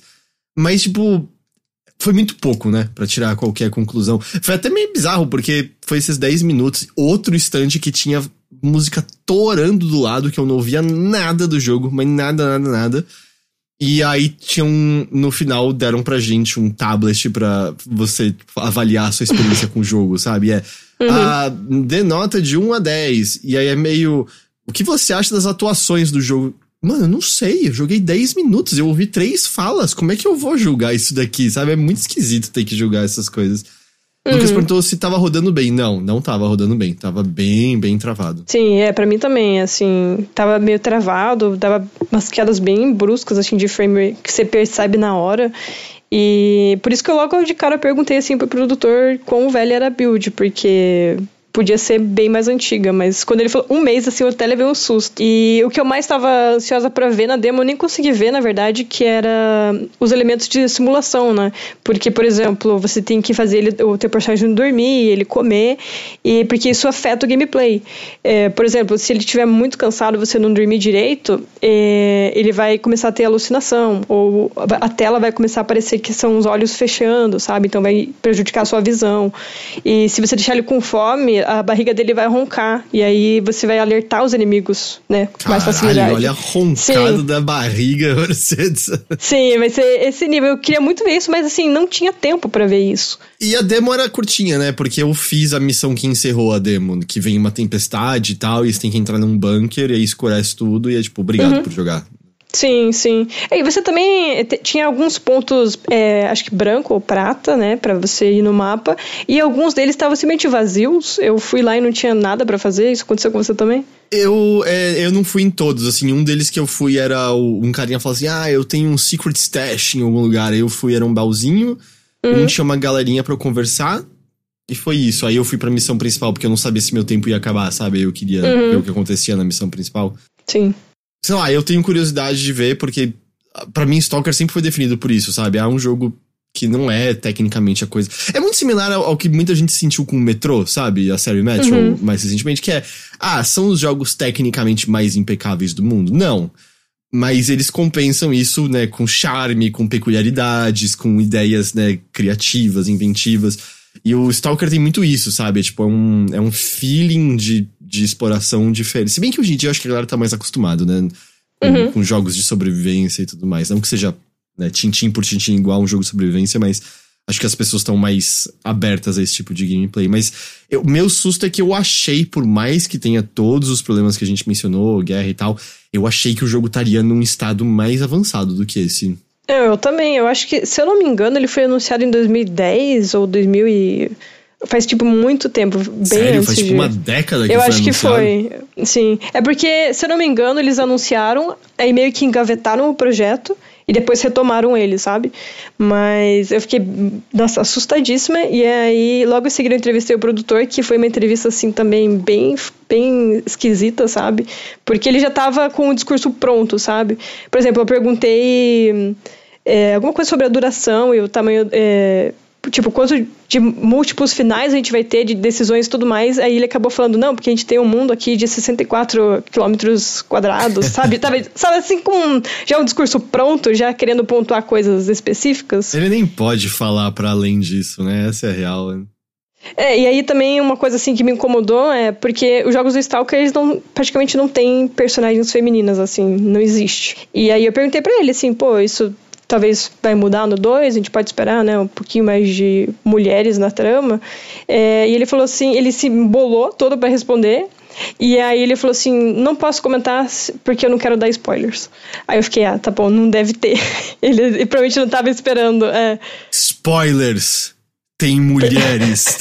Cara, isso é zo zoadíssimo, zoadíssimo. Sim, é porque assim, quando eu fui pesquisar bem a fundo, eu vi que é, tem até uma parte da comunidade do Stalker que reage de uma maneira meio tóxica em relação a isso, no sentido de, ai, mulheres não sobreviveriam na zona, né, que é onde se passa o jogo Mas é, é, é, o jogo prototípico de ter esse público, tá ligado? Exato. É, é um dos piores para ter esse tipo de coisa. É, e aí quando ele me falou que não ia comentar, eu perguntei, pô, mas vocês sabem que que tem essa parte da comunidade que age assim e tal. Ele falou assim: realmente não posso comentar sobre isso. então, então ele não tava é. esperando, assim. É. é, o foda é que não dá pra saber se ele não pode. Tipo, ele não pode comentar porque, tipo, é algo de PR e isso pode sair de controle, sabe? Vira um tweet. Produtor de Stalker fala que odeia sua comunidade tóxica, tá ligado? fudeu, fudeu, mas ao mesmo tempo você não poder falar tem mulheres no jogo, tá ligado? É spoiler, é spoiler. tipo, porra, porra. Sim, sim. Mas a, ah, o papo com ele foi basicamente isso. Ele já tinha os pontos que ele queria falar, assim, e não aprofundou muito, sabe, sobre o que a gente pode ver no jogo. Eu senti que o que ele me falou eu podia ter lido no site, sabe? E realmente você uhum. pode ler no site, tem muita informação no site deles. Vocês têm algum outro destaque de coisas que vocês jogaram que vocês gostariam de mencionar na BGS? Eu joguei os dois Grand Blues, né? Tinha o Versus Rising, acho que é esse o nome. Que é uma nova versão do Grand Blue Fantasy Versus, né? Tipo, ele parece que tem. Meio que aquelas edições deluxe que a gente já vê em jogo de luta por aí, né? Tipo, eles pegam e relançam com todos os bonecos já lançados e umas melhorias aqui e ali em mecânicas, que eu não sei exatamente quais são, porque eu não joguei a versão original. Mas esse eu, eu achei bem legal, só que tinha muitos bonecos para lutar. E aí, eu fica, sabe, sabe, quando você fica assim, você vê muitas opções e você fica, uau, por onde eu começo, sabe? Uhum. E não tinha todo o tempo do mundo para eu testar todos os bonecos ali. Mas os três que eu testei, e não me perguntem os nomes porque eu não lembro. É... Quais eram os nomes, GG? é isso aí mesmo, é isso aí. Até que uhum. vocês estão vendo aí no ao vivo. É, eu achei legal, achei bem bonito também. E me lembrou muito Guilty Gear. De, o, o, visual gráfico dele me lembrou muito Guilty Gear, assim, só que né, com uma temática medieval ali de fantasia e tal. Uh, e eu joguei o Grand Blue, Grand Blue Fantasy Relink. Aí, esse sim eu gostei muito mais de jogar e eu entendi melhor o que estava acontecendo ali, porque ele é um action RPG. hum. é, e, cara, que jogo lindo! Ele é lindo demais. E a demo era bem curtinha, era tipo 15 minutinhos e já era bem segmentada, sabe? Você podia escolher entre vários personagens ali também. E de, quando começava o jogo, seu personagem era colocado com outros dois companheiros ali, meio que aleatoriamente, para formar um grupo, né? E aí, beleza, eu escolhi uma baixinha que eu acho que era Charlotta, o nome dela. Eu achei ela, ela era baixinha e orelhuda e tinha uma coroa, eu achei ela incrível. Eu falei, ah, eu vou escolher essa daqui. É, ela tem, acho que tinha um machado, se não me engano, a arma dela, se não me engano, era um machado. Mas eu achei assim muito legal. O, o design dos personagens é lindíssimo. Os gráficos também, bem estilo anime e tal. É lindo para um caralho. E a jogabilidade dele, né? Como ele é um action RPG, é, eu tava ali explorando uma certa área, apareciam os inimigos, e aí o jogo vai te ensinando, né, como são os golpes. Ah, com quadrado, eu tava jogando um controle de PlayStation 5, né? Ah, com quadrado você dá os golpes normais, o, o triângulo são os golpes mais fortes, aí tem os especiais nos gatilhos, etc. Então ele vai te ensinando ali os básicos. E quando você segura o R1, aparece uma outra janelinha de comandos que são meio que de habilidades especiais, né? Então é, é legal também de você utilizar ali. Sempre tem um cooldown depois que você usa. Então é, é, bem legal. Mas acho que a mecânica que mais me chamou a atenção, que eu achei assim, visualmente caótico, bagunçado, do jeito que eu amo, é, é justamente a mecânica que chama Relink, né? Que é quando você linka os seus combos com seus outros companheiros. É, eu não entendi muito bem o que, que dá o trigger para isso acontecer, mas quanto mais eu batia nos bonecos e no chefão que apareceu depois, né? É, o final da demo era um chefão, um esqueletão gigante lá. E aí, quanto mais eu batia nele, mais, é, mais a barra de stagger dele aumentando, né? E eventualmente ele cai, fica ali parado um tempo, e aí você desce o cacete ainda mais nele. Uh, mas quanto mais eu batia, mais links apareciam com os meus amigos. Então, tipo, toda vez que aparecia ali o, a, o botão do relink, que se eu não me engano era o círculo, eu apertava eles davam um golpe em conjunto. Me lembrou um pouco, não sei se vocês já jogaram, os Tales of. Alguém já jogou? Vocês já jogaram algum Tales eu joguei, of? Eu é, joguei Sinfonia, mas é 2D a luta, então, assim? O, Não, ele é totalmente 3D. Ele é totalmente 3D. Ele me lembrou nessa, nesse sistema de você combar junto com os amigos, sabe? Entendi, e às vezes, entendi. sei lá, uma coisa que eu gostava muito no, Sinf no, no no Tales of, era que às vezes você tava, sei lá, batendo no boneco assim e a câmera meio que pausava tudo e movia pro outro boneco porque ele tava soltando um ataque especial lá no fundo da tela, sabe? E aí, uhum. de repente, isso acontece também no, no Grand Blue Fantasy e achei muito legal isso também. Então, assim, as dinâmicas de combate e essa, essa mecânica principal de você linkar os combos com seus inimigos me chamou muita atenção. E aí, eu não sei como, a Vivi, né, que era a assessora que tava lá na nuvem, ela que me convidou para jogar. E ela falou assim: ah, tá, a galera tá tentando. Se você derrotar o, o esqueletão dentro de cinco minutos, aparece um outro chefe extra, que é um golem. E eu consegui fazer esse golem. E eu consegui derrotar o Golem faltando 3 segundos para acabar meu tempo. Caralho! eu amei, adorei o jogo, de verdade. Agora eu quero jogar mais, mas ele só sai ano que vem. Não tem previsão. Pra historinha para um jogador mesmo, né? É... é, ele é action RPG, pelo que a Vivi me explicou, dá para jogar sozinho ou você pode jogar em grupo também. Dá para jogar com pessoas online, é, né? Você monta seu time ali e sai no, pelo jogo. Eu achei engraçado que você tava falando desses focos de poder no, no Tales of. Porque eu nunca vou esquecer de o poder que uma das personagens tem no Tales of Symphonia. É uma das que entram no começo do jogo, é aquela elfa mais velha, irmã mais velha do, do um amiguinho Sei, seu. Sei, é a professora. Que pelo menos em inglês ela tem um grande poder que ela pode usar no meio da luta chamada enfermeira! E aí ela, tipo, usa enfermeira e aí cura todo mundo, mas enfermeiras começam a correr pelo campo de batalha, aleatoriamente aparecem umas enfermeirinhas correndo de um lado pro outro, curando Caralho, as pessoas. eu não lembro disso, não. eu juro, eu juro. Ela berra, nurse! E aí começam a correr umas enfermeiras, tipo, correndo pelo negócio. Não Você tá no, disso. Na última dungeon e tudo mais, e aparecem as enfermeiras lá correndo. É um ataque muito bom. Eu, eu não sei se eu tenho mais alguma coisa que eu queira mencionar de BGS. Eu acho que eu falei as principais coisas que eu, que eu joguei que me causaram alguma impressão. E vocês? Eu joguei aquele Zenless, Zenless Zone Zero da Royalverse também. Eu achei ah, legalzinho. ZZZ. É, ele tem uma estética que lembra Persona, só que ele, é, ele não é de combate por turno, né? Ele é ação em tempo real. Mas ele também tem uma mecânica ali de você ter um time e aí você vai trocar. Ele é meio jogo de luta, sabe, nesse aspecto. Porque, tipo, você tá ali combando o bicho, sei lá, o chefe, os monstros. E aí, quando você aperta um botão, ele troca pro, pro, pra outro boneco do seu time. Você pode trocar à vontade, assim, tipo, trocar e destrocar entre eles. E aí eles já chegam também continuando o combo que você tava fazendo. É, e aí isso me lembrou muito, sei lá, jogos de luta assim de time, sabe? Porque é, não chega a ser uma zona visual, porque dá para entender muito bem o que tá acontecendo, não chega a ser um Marvel vs Capcom, Mas eu achei muito legal isso, de você, tipo, trocar a qualquer momento. E aí, se um dos bonecos do seu time morre, aí, enfim, eles vão morrendo e você fica sem eles no seu time, né? Aí não dá mais pra ficar trocando. Me falaram que esse jogo é tipo uma mistura entre Persona e Devil May Cry. Isso é Cara, verdade? sim, é, é exatamente isso. Ele tem um, um visual, assim, que lembra um pouco de Persona. O Bruno tava jogando comigo na hora e ele até. Eram três demos que tinha lá, né? Era um era uma batalha contra chefe, o outro era só pra você é, explorar um pouquinho e bater nos inimigos no cenário, tipo, pra você entender como funciona o combate. E o, o ter, a terceira demo era 100% exploração, assim, você saía pela cidade fazendo coisas. E o Bruno, ele ficou na cidade explorando e ele falou, caralho, isso aqui é Persona.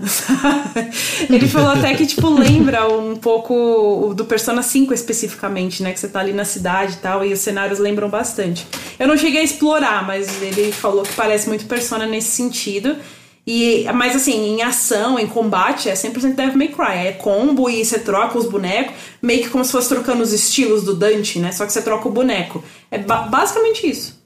É da, da Mihoyo. É da Mihoyo, da, da mesma de Genshin Impact e Honkai. Não lembro o resto. Rail, né? Star Rail, Star Rail. É, ele também vai ser gratuito? Esse Zenless? Acho que sim, eu não me lembro. Acho que sim, é. É que eu sou espantado, né? Cada um é com um estilo completamente diferente, né? Uhum, tipo de, uhum. de gameplay mesmo. Sim. Mas eu achei bem legal, assim, visualmente bem legal e o combate também é muito legal. Eu achei, gostei dele, achei bem promissor, assim. O, umas pessoas no chat estão falando, mas vocês não falaram do mais importante da BGS, o barzinho e tal. É. eu não tenho nenhuma. Eu fiquei pouquíssimo, eu não, eu não, não tenho nenhuma eu também fofoca. não fiquei no- muito, não. Inclusive, quando eu cheguei, o Heitor estava indo embora, vi você indo embora assim pela rua. Aí eu cumprimentei o Teixeira, o Teixeira ainda ficou um pouquinho lá com a Bia. E aí eu vi a Tainá e eu vi a Thaís. Em algum momento, assim, sei lá, elas estavam numa roda assim com as pessoas. Aí eu fiquei conversando. E aí quando eu virei pra ir falar com elas, elas não estavam mais lá, já tinha. Sim, a gente não ficou muito tempo também, não. É que a gente tinha entrevista no dia seguinte, né? E aí a gente não queria, né?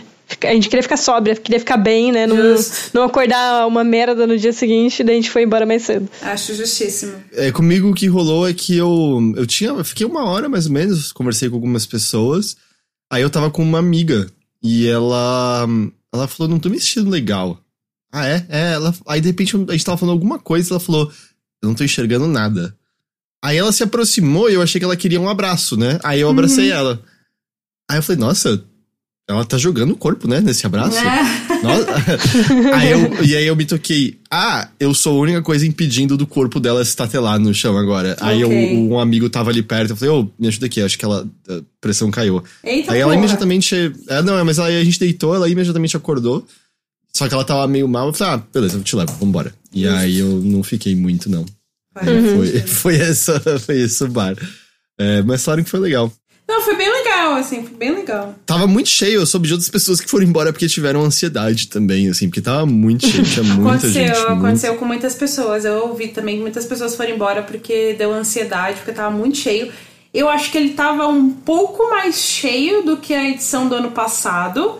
E preciso reclamar que Bar do Justo acertou muito na divulgação e tal. Eles fizeram até um Twitter oficial pra divulgar. E eles querem ser o barzinho oficial do, do- da BGS. É do lado, mais. né? Do, do, do É bem, é bem pertinho. Mas, espertíssimos, fica aí o- a reclamação.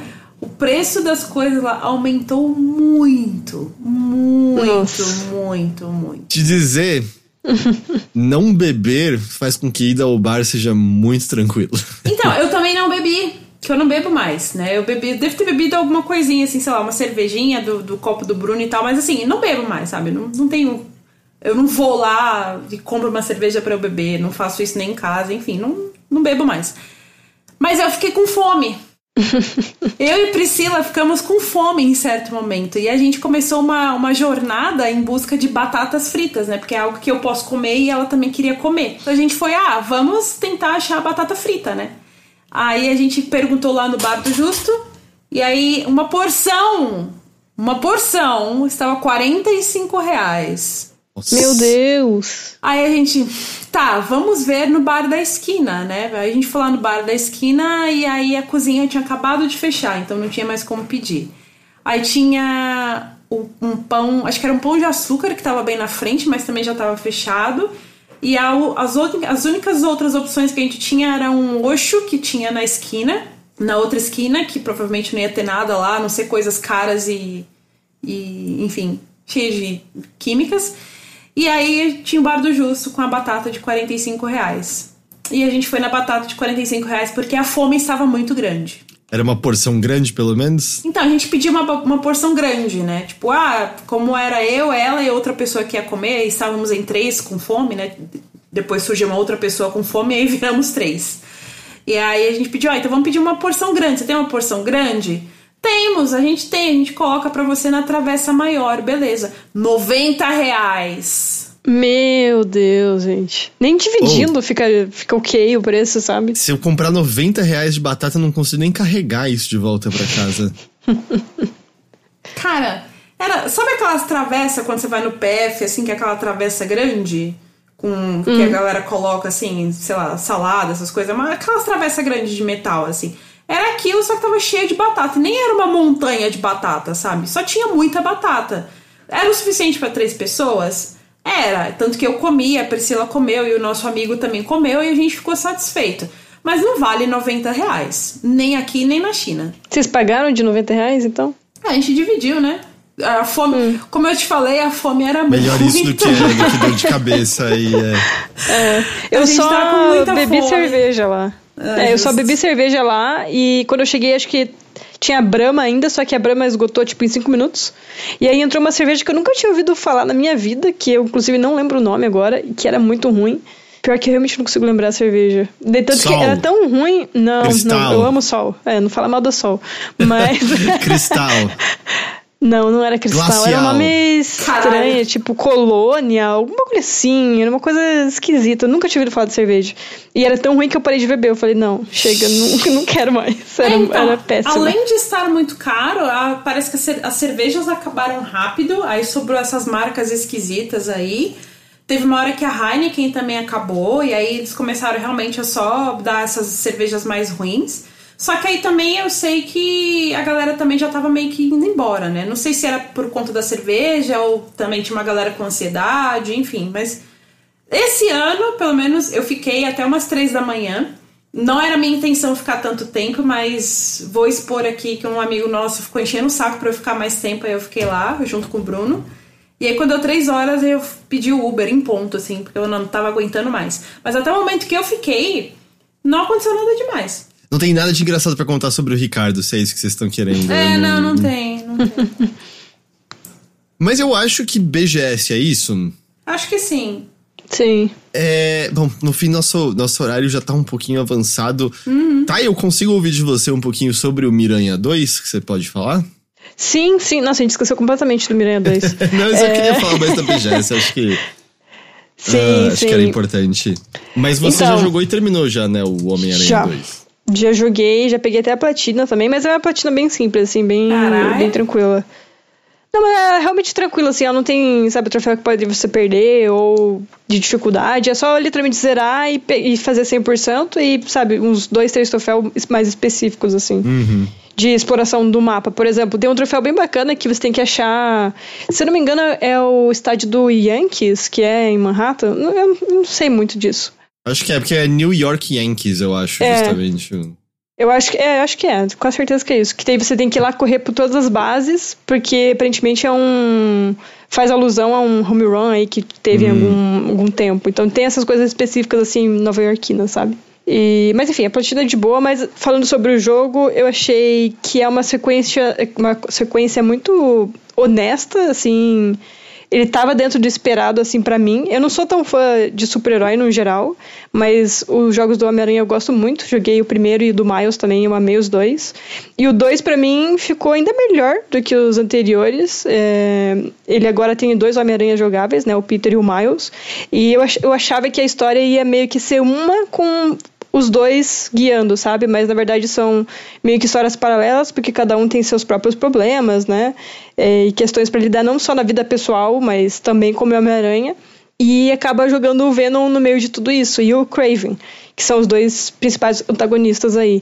Então a história eu, eu me surpreendeu positivamente, eu achei assim ela bem bem construída, sabe? É, inclusive uma coisa que eu tava um pouco cansada com esses últimos jogos que eu peguei esse ano para fazer review, como Lies of P, Sea of Stars e o Everhood, é que eles criam muito uma expectativa de que vai acabar, mas tem aquele plot twist de falar, não vai acabar, haha, vai ter mais mil horas aqui para você uhum. jogar. E o Spider não faz isso, porque a história é tão bem construidinha que quando meio que quer dar um sinal disso, você entende, não, não vai acabar aqui, porque tem coisas a serem resolvidas, sabe? Uhum. Então eu achei a história bem construída nesse sentido. Então não me bateu essa canseira, que por mais que esses jogos que eu citei eu tenha gostado, me bateu uma canseira pela, por, pela construção, sabe? E eu achei que o Spider acertou muito na história. E o gameplay mistura os dois ali. Tem outros personagens jogáveis, mas eu prefiro não falar sobre eles. É, então, aí você fica meio que alternando entre os dois. Às vezes você precisa obrigatoriamente jogar com o Peter para uma missão específica e obrigatoriamente com o Miles para outra missão específica. Mas na exploração do mundo aberto, basicamente você escolhe qual aranha que você quer jogar. E eu gostei muito das missões secundárias também. Eu achei que elas estão bem melhores melhores do que no primeiro jogo. Que é, as do primeiro não são muito boas. É, não, são mais fechar linguiça, né? É. É. E nesse, por exemplo, tem missões secundárias focadas inteiramente num herói, num vilão do Homem-Aranha que você conhece, que ele não tá na, história principal, só na missão secundária, sabe?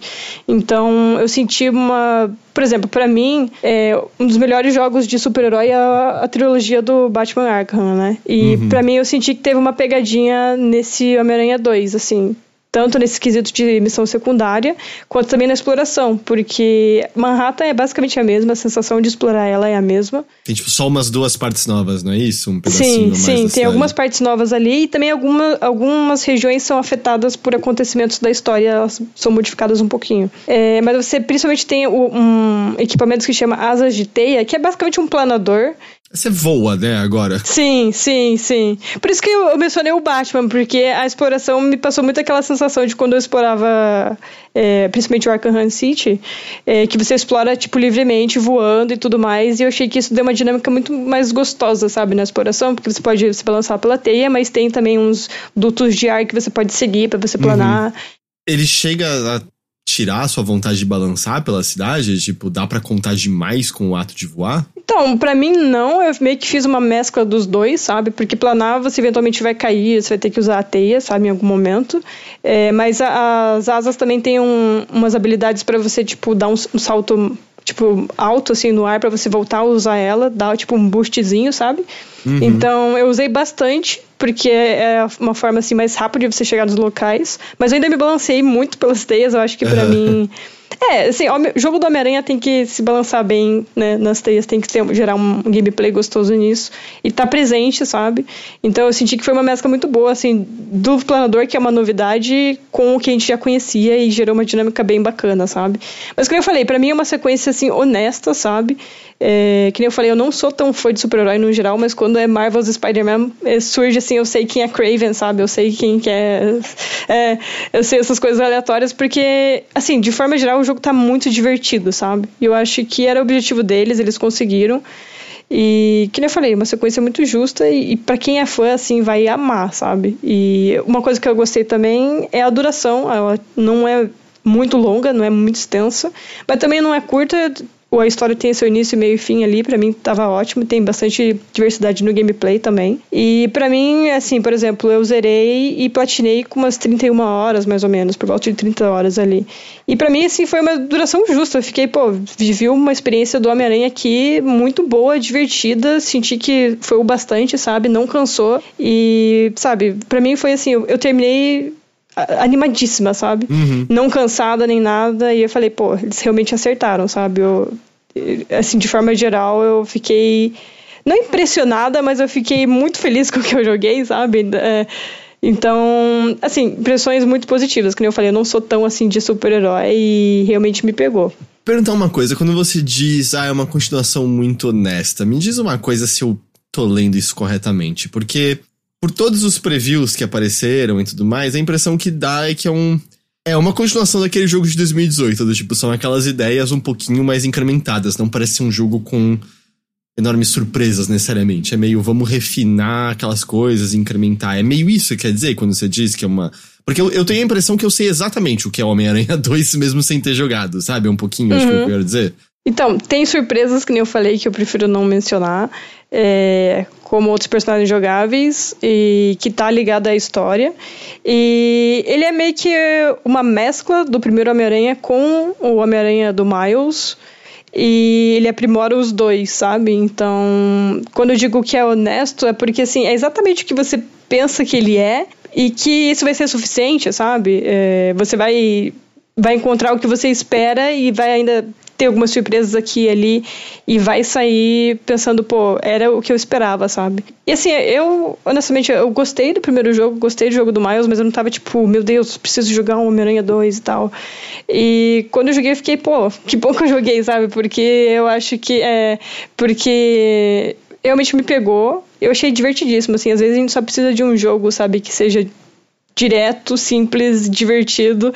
E para mim, Homem-Aranha foi exatamente isso. Eu acho que quem é, quem é fã do, e já gosta dos jogos vai, tipo, nossa, vai amar o jogo, assim. Eu fiquei, eu confesso que eu fiquei um pouco surpresa com notas tão altas é, uhum. no Metacritic. Eu acho que, se eu não me engano, ele largou com 91, 92. Foi bem alto. Eu acho que, assim, por ser uma sequência e tudo mais, eu, eu não daria uma nota tão alta assim. Que nem eu falei, eu acho que ele é simples, direto, ele entrega o prometido. Mas, pô, 91, 92 eu achei realmente muito alto, assim. Eu acho que talvez eu esteja no seu time em que é. Eu gosto do Homem-Aranha de 2018 eu não amo aquele jogo. Eu acho que é um jogo bem legal, mas eu uhum. acho que é um jogo também meio cansativo em algumas coisas. Por exemplo, eu não gosto do combate, eu acho muito raso. Eles melhoraram, você sente uhum. na continuação? Sim, sim. É que agora, por exemplo, o, isso, isso já tá no trailer, então eu posso falar. É, o Peter vai ter o traje preto. Isso vai. Ah, sim, é. Vai mexer na jogabilidade dele, ele vai ter novos combos, vai ter dispositivo de aranha também. E aí o Peter fica meio com essas habilidades é, do simbionte, né? E o Miles tem aquelas habilidades de eletricidade.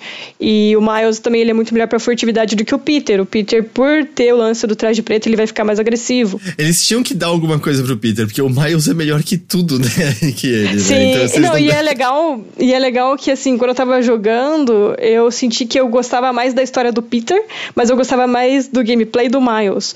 Então, você sente que eles são personagens diferentes, mas são dois Homem-Aranhas ali. Então acho que, que fez muito jus aos dois personagens. Eu gostei é, bastante do que fizeram com eles. E, e eu também gostei muito que tem umas missões secundárias que elas são focadas em personagens secundários, né? Que são ao redor. É, do Peter e do Miles. E uma em específico me pegou bastante, porque o Miles ele tem uma amiga que, se não me engano, ela é surda. E aí a missão inteira é na perspectiva dela. Então o som hum, fica abafado. Legal. E isso. E eu achei assim, tipo, muito foda eles colocarem isso como uma, uma missão secundária e você poder jogar com ela e ver o mundo, sabe? Por ela. E assim sem, sem querer soar romântica demais, mas você faz uma coisa com ela em que você ajuda outra pessoa e você pensa, pô, nem só o Homem-Aranha pode ajudar, sabe? Outra ah, pessoa. legal, assim, não, isso parece é... bem legal, assim, de. Sim, Até porque o Homem-Aranha tem muito isso, né? O herói da vizinhança, né? Ele tá ali. Sim, exato. Ele exato. não tá necessariamente salvando o mundo, mas ele tá ajudando a galera ali, né? Uhum. É por isso que eu comentei, eu achei que o, o conteúdo secundário tá muito eles tomaram mais cuidado com isso, uhum. sabe? E, que nem eu falei, tem vilões que são focados in, inteiramente em missão secundária e se você ignorar, você simplesmente não vai ver aquele vilão. Então, eu achei isso que eles construíram melhor. E que nem eu falei, para mim, em comparação aos outros jogos, o 2 disparado é o melhor. Deixa eu perguntar umas outras coisinhas, então, porque eu até acho que a gente tem, acho que um, uma opinião bem similar ao que a série teve antes. É, em termos de personagem, narrativa, né, eu acho que tem uma história legal, o de 2018, apesar que eu gostaria que eles virassem um pouco para longe da HQ, tá ligado? Eles, eles no começo parece muito tudo é, pode ser diferente, e aí é tudo acontece exatamente como você acha que vai acontecer. Porque, uai, por que que. Se a gente pode criar um universo novo do Homem-Aranha, por que a gente tá seguindo as coisas, sabe, meio básicas? Mas, eles ao mesmo tempo, hum, para mim, meu trecho favorito de 2018 é a missão na qual o senhorio do Peter jogou as coisas dele fora porque ele não paga o aluguel. E aí você liga pra empresa de, de caminhão de lixo para descobrir em qual caminhão de lixo suas coisas estão. E enquanto você fica pendurado como Homem-Aranha pela cidade conversando com um maluco que trabalha na empresa de caminhão de lixo, conversando sobre as melhores pizzarias do Queens. E, tipo, pra mim é a melhor parte do jogo, porque é o, é o Homem-Aranha mais fudido da vida, tá ligado? Ele salva todo mundo e ele não tem. não consegue nada direito na vida pessoal dele. E ele é esse cara de Nova York conversando sobre pizzaria com o cara enquanto ele tá procurando as coisas dele jogadas no lixo, sabe? Eu é, pra mim é o melhor pedaço do jogo, de longe. Eu amo esse pedaço e tal. Ele tem esses pequenos momentos, assim, no 2 ainda? Tem, tem sim. É... O pessoal já sabe né, que o Harry tá nesse jogo, então momentos de calmaria é muito focados no Peter e no Harry, porque eles são muito amigos, e na MJ também.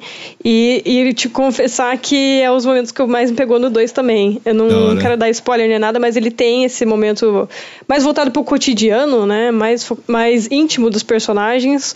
E não só na missão principal, como nas missões secundárias. Teve, inclusive, é que eu sou uma pessoa que eu choro com qualquer coisa, deixa eu deixar isso frisado. mas teve uma missão secundária em específico que ele era só era só diálogo. Você basicamente encontrava uma mulher que ela perdeu de vista o avô dela num parque e você precisava achar o avô dela. E aí, a partir disso, era só focado em diálogo no que os personagens conversam, tanto o. É, se não me engano, acho que era com o Peter, é, o senhor idosinho que você acaba encontrando que está perdido, e a moça. E, pô, o, o, o, diálogo ali era tão poderoso que eu, sabe, eu literalmente tipo, fiquei com o olho, assim, marejado do que tava falando, sabe? Legal. E, legal. Então, é, e era, assim, um, uma opção secundária que você podia passar reto e não fazer. E, mas era um momento, assim, que te aproximava, sabe, do personagem ali. E, inclusive, eu lembro até agora uma frase que me pegou muito, que era assim, que o... Com o grandes poderes vem grandes responsabilidades. me pegou, sabe? Eu achei foda. É, que o senhorzinho perguntava, virava pro Homem-Aranha e perguntava, você já se apaixonou alguma vez, Homem-Aranha? Aí eu fiquei tipo, pô, ele tá batendo um papo, sabe, com o Homem-Aranha sobre, sabe, se apaixonar por uma mulher e, e eles estavam super, ele tava super, sabe, desabafando e o Peter tava ali ouvindo, ele literalmente para assim no banco, senta e eles começam a conversar. E tem momentos assim com o Miles também, então esses, é, esses momentos assim foram que mais me pegaram, é, porque você vê também, se aproxima mais do Peter e do Miles, porque essas missões elas são específicas para cada um deles às vezes. Então, aí tem um diálogo mais específico. Então, tem super esses momentos assim, foram os que mais me pegaram também. Da hora, da hora. É, sim. Admito que eu ainda fico torcendo pra gente ter eventualmente um, um título pleno só do Miles. Ainda acho que é um personagem que merecia um jogo inteiro próprio, sabe? Por mais que eu ache muito legal a, a aventura dele, né, que saiu depois, eu, eu queria uma maior, mais parruda, mais desenvolvida dele. Eu acho possível. Seria legal, é. Uh, perguntaram quando é, saiu. Rapidão, rapidão, rapidão. A cerveja lá ruim da BGS se chama Império. Ah, tá certo. Aqui, ó. Chegou a informação, é isso aí. Não tome cerveja Império. É Sim, isso. a Thaís confirmou aqui. Eu falei que ela ia lembrar. Perguntaram quando é que sai, né? Sai essa sexta-feira mesmo, dia do Super Dia 20. Mario Wonder, Isso. né? Uh, Matt pergunta: quem não gosta muito do Homem-Aranha 1 vai mudar de opinião no 2? Olha, depende do que você não gostou do primeiro. Eu acho que assim, se teve algum. Se, por exemplo, jogabilidade e a exploração meio que te agradaram, assim. Acho que até, até vai, sabe? Mas se você não gostou absolutamente nada, acho difícil, porque. Tirando isso que eu acabei de mencionar, o que mais muda é a história. Então, ele continua muito a mesma pegada. E realmente depende muito do, do que você não gostou. Acho, acho meio complicado, porque ele ainda empresta muito do primeiro, sabe? Ele é Uhum. mesmo. Ele é mesmo tom. é, ele é uma sequência, então ele, ele realmente se baseia em muita da estrutura do primeiro. E, que nem eu falei, a história é o que mais muda em relação. E até que você comentou, Zito, ele. O segundo, ele se afasta mais das HQs, assim. Ele muda algumas coisas e Ah, rola até coisas que nunca rolaram nas HQs. Então, acho que assim, a história é o que mais muda, mas se você não gostou do tom, da pegada geral do jogo, eu acho meio difícil, porque ele é o mesmo, mesmo estilo. Eu acho que é uma característica que eu acho muito boa, né? Que é da Insomniac, que ela. Ela é um estúdio muito consistente, né? Se você, é, se você pegar. Pô, de 2018 para cá, eles lançaram o Homem-Aranha, eles lançaram a expansão do Miles, eles lançaram o Ratchet Clank e agora lançaram o Homem-Aranha 2, né? É muito mais jogo do que a média de estúdios por aí. Uhum. Apesar que eu acho, e eu não digo isso como negativo, que também é um jogo que é um estúdio que faz esses jogos que, que você entende. Ah, né? Eles não estão passando 30, é, mais 3 anos pensando nessas animações, mas ele, apesar de eu achar que eles têm uma proeza técnica foda e tudo mais, são sempre esses jogos que é meio. Eles são muito bem resolvidos, mas os limites deles são muito claros. Mas eu, eu gosto nisso neles porque faz com que eles sejam um estúdio muito consistente, né? Tipo, eles vão entregar, esses jogos vão ser legais.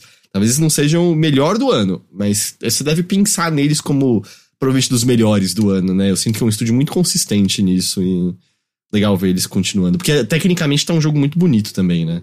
Uhum, sim, visualmente, principalmente em cutscene, né? eles realmente quiseram fazer uma parada cinematográfica e tal. E ele tá lindíssimo, assim, eu, eu realmente fiquei impressionado. É que assim, Manhattan a gente já lembra muito do primeiro jogo, que nem eu falei, a, a sensação geral é a mesma mas em expressão dos personagens, é, as habilidades do Venom também, que é aquela gosma, assim, que vai, tipo, derretendo e tal. E tá bem impressionante, assim, de forma geral. Uma coisa que, em termos de performance, me impressionou foi a viagem rápida, porque ela é... Ela é literalmente instantânea, se ela dura um segundo, assim, acho que já é muito, porque você só abre o mapa você aponta onde você quer ir e aí aparece uma animação do do aranha que você estiver controlando entrando na tela e você, tipo, literalmente já está se balançando numa teia, sabe? É muito rápido, é assim, muito impressionante. É, é instantânea e é uma parada assim meio orgânica, sabe? Então, e, e dá um feeling muito legal, assim, para explorar. Eu acho que eu fiz viagem rápida nesse jogo até demais só pra ver as animações, assim, de, de entrada dele na tela. Porque isso foi o que mais me impressionou, assim, de, de performance. Ah, e pequeno detalhe eles usam o DualSense de alguma maneira legal? Depende da maneira legal que você quer que você quer dizer. É porque assim, para mim não foi nada muito wow, sabe? É, ele tem ele tem o lance de tipo ele ficar um pouco endurecido quando você usa a teia e ele mexe bastante durante o combate, assim. E momentos é, específicos da história que é mais conturbado com uma trilha sonora mais pesadinha, ele também dá umas tremidas. Mas assim, não é nada assim que você vai jogar e falar, meu Deus, nossa, incrível você, a forma como ele usou, sabe? Eu achei uhum. assim que foi uma forma ok. É que eu acho que assim, essa altura o pessoal já se acostumou com o DualSense, eu pelo menos assim já cheguei num ponto em que se ele tá tremendo e tudo mais, você já nem percebe, sabe? Meu problema é que tem, tipo, três jogos que usaram de maneira legal, sabe? Uhum. Esse é o problema. Quando eles usam, quando você está, joga é, Returnal, Astros. Caralho, isso aqui é a coisa mais da hora que já aconteceu uhum. num controle. Mas Sim. e aí eu achei que, ah, assim, no Insomniac, né, eles poderiam, né? Tipo, os estúdios Force Party, você espera que. Uhum. É, pra um mim, mais... o, o jogo que melhor usou o DualSense até hoje não é nem um first party da, da Sony, é o Sifu. Não sei se você jogou ele no PlayStation. Eu joguei no PC, eu não. Pô, ele no PlayStation, no DualSense, assim, é muito legal, porque cada golpe que você dá, ele dá uma tremida, sabe? Uhum. Ele tem uma reação, cada movimento que você faz no jogo reage ali. E também jogue com som na TV, porque ele sai o barulho também dos seus socos no, no controle. E também quando o teu personagem faz tipo aquelas respirações rápidas, sabe? De quando ele vai bater. E então, para mim, esse Fu foi o que melhor usou até hoje, porque realmente na hora de. Ele, ele dá mais peso, sabe? Na hora de você ter que bater. Porque é um jogo já bem desafiador, você apanha muito fácil. Então cada mexida que você, que você dá no seu personagem, ele reflete no controle. para mim, assim, foi de longe o jogo que melhor usou. E curiosamente não é nenhum first party da, da PlayStation. É. Entendi.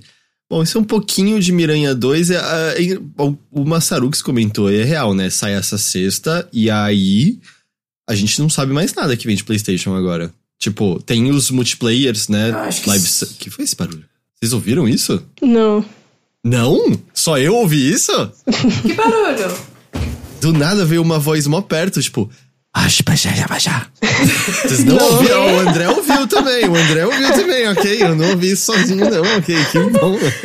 Eu acho que agora é só ano que vem, né? Da Sony. Tem os multiplayers, não o Factions, porque, né, acho que o Factions é, né, está na geladeira. Eu acho que foi cancelado. Já era. Eu também tá acho. É, tá rolando uns rumores de que foi cancelado. É, eu não acho. Eu acho que eles devem ter olhado para fazer funcionar. É, não ia rolar. Tem o, o Wolverine, justamente da Insomniac, né? Mas a gente não tem muito de, de, dessa parte single player, né? Que é o, um dos alicerces. A gente não tem, né? Muito definido qual é a próxima coisa de uhum. PlayStation aí. É, não, realmente. Curioso não ter, né? Essa perspectiva. É, eu tava pensando aqui que o, o próximo jogo de PlayStation 5 que eu mais tô animado é o Final Fantasy VII Rebirth, que não hum. é PlayStation, né? É, não, então, ele, é. ele é exclusivo temporário só, né, na real. Uhum, Qual seria o estúdio mais próximo de preparar alguma coisa? Será que seria uma Sucker Punch? Acho que sim, viu? O Ghost Sequência of Tsushima do, é. foi 2020, né? Uhum. Foi. É, já vai dar quatro anos, né? De Eu lá, acho tipo... que é, que o próximo que vem aí deve ser da Sucker Punch. Guerrilla acabou de lançar o Horizon, né? É, então, e ainda mais a expansão do Horizon, é, né? Então... É, pode crer. Acabou de lançar é um pouco forte, vai fazer dois anos já. Agora no início de 2024. É que pro ciclo dos jogos atuais, dois anos ainda, né? Não chegou nem na metade do desenvolvimento sim. de uma coisa nova ainda, né? Então. Sim, sim. Então é, não, pensando nisso, né? Tipo, a Naughty Dog. É, eu acho que eu acho que tá bem indicado aí que o que vai vir ainda mais depois de não dar certo Factions é um Last of Us Part 3 mesmo, né? Pelo papo do que tá rolando e tal. A impressão que eu tenho é mas, que é essa direção que eles Mas se o multiplayer morreu mesmo? Ao que tudo indica, tá assim. Ih, Oficialmente rapaz. não falaram nada, mas tá O oficial, é. ou pelo menos o que a gente ouviu muito concreto, é que foi pra geladeira. Ah, o Bacilo que falou, não tem um projeto da Santa Mônica que o Cory Barlog estava trabalhando? Sim, dizem que ele tá. É, dizem que ele tá trabalhando numa nova IP. Hum, então. Tá. Uma coisa que poderia acontecer que eu amaria se tivesse mais é tipo, ah, coisas de médio porte da House Mark, sabe? Que sempre hum. foi o que ela fazia bem e meio demora menos para sair. Eu gostaria que eles tivessem mais estúdios de médio porte. Uhum. Eu não fui o maior fã de Returnal, mas eu gosto de Returnal. E mais do que tudo, eu gosto da ideia do que é Returnal. Tipo, tá aqui um jogo mais contido, mais direto ao ponto, não é tão uhum. profundo.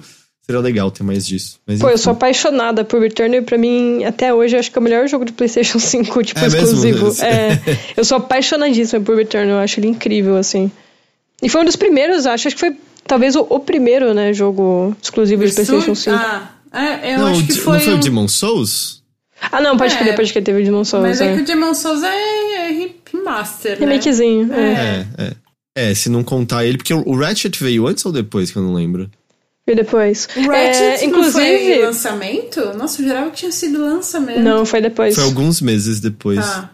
É, então Inclusive, falando, falando em Demon Souls, a Bluepoint também tá meio quietinha, né? Se pá, vem algo deles. Demon Souls foi 2020, né? Também já estaria uhum. dando aí três anos, né? Daria para mostrar alguma coisa.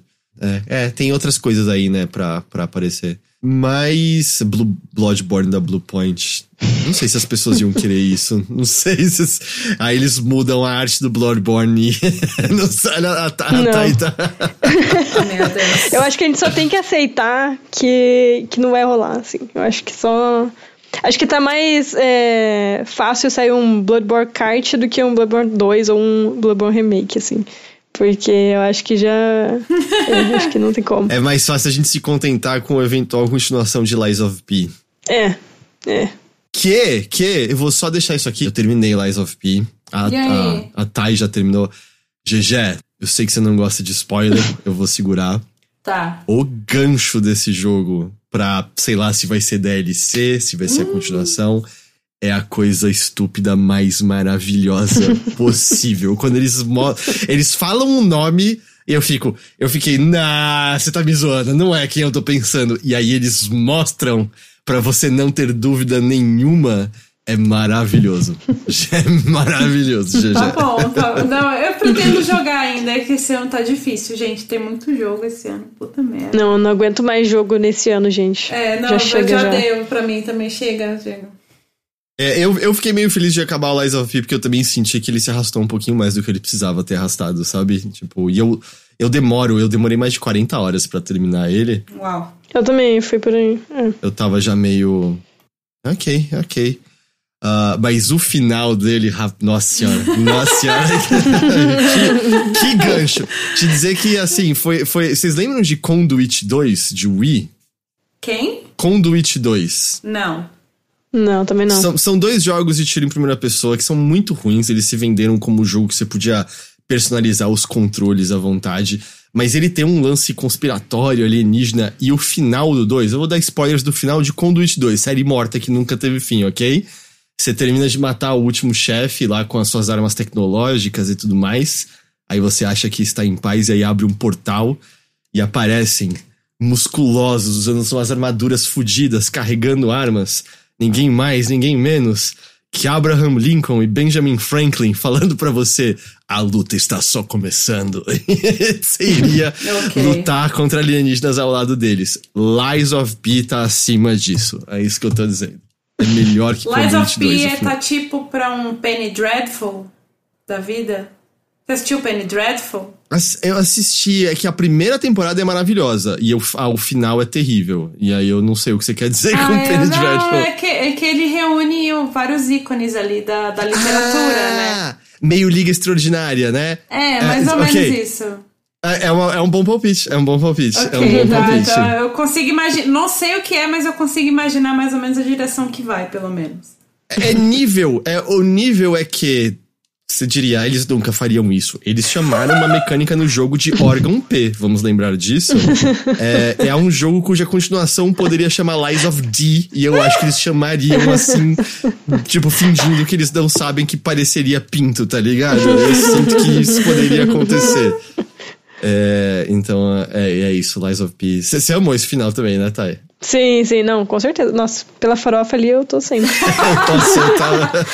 okay. eu quero muito que não seja o DLC, seja uma continuação plena, porque merece aquilo ser explorado a fundo. Uh, mas eu só precisava comentar isso. Mas, gente, eu acho que a gente pode encerrar essa edição aqui do Mothership. Acho que sim. Tá, e muito obrigado por vir conversar com a gente. Eu que agradeço o convite, gente.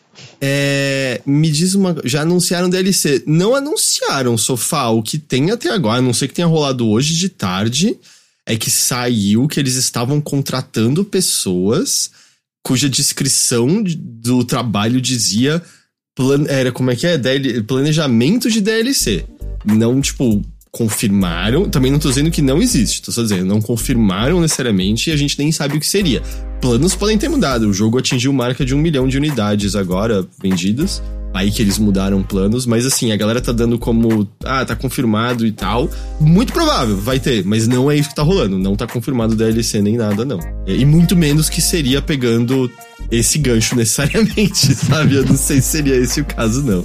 Mas e perdão, é, quem quiser encontrar mais Tainá, pode fazer isso aonde? Então, principalmente no jovemnerd.com.br, o pessoal vai encontrar todo o meu trabalho lá, muita review, muita entrevista, muito artigo, muitos textos sobre joguinhos. E também pode me encontrar nas minhas redes sociais, que é @otaico_garcia.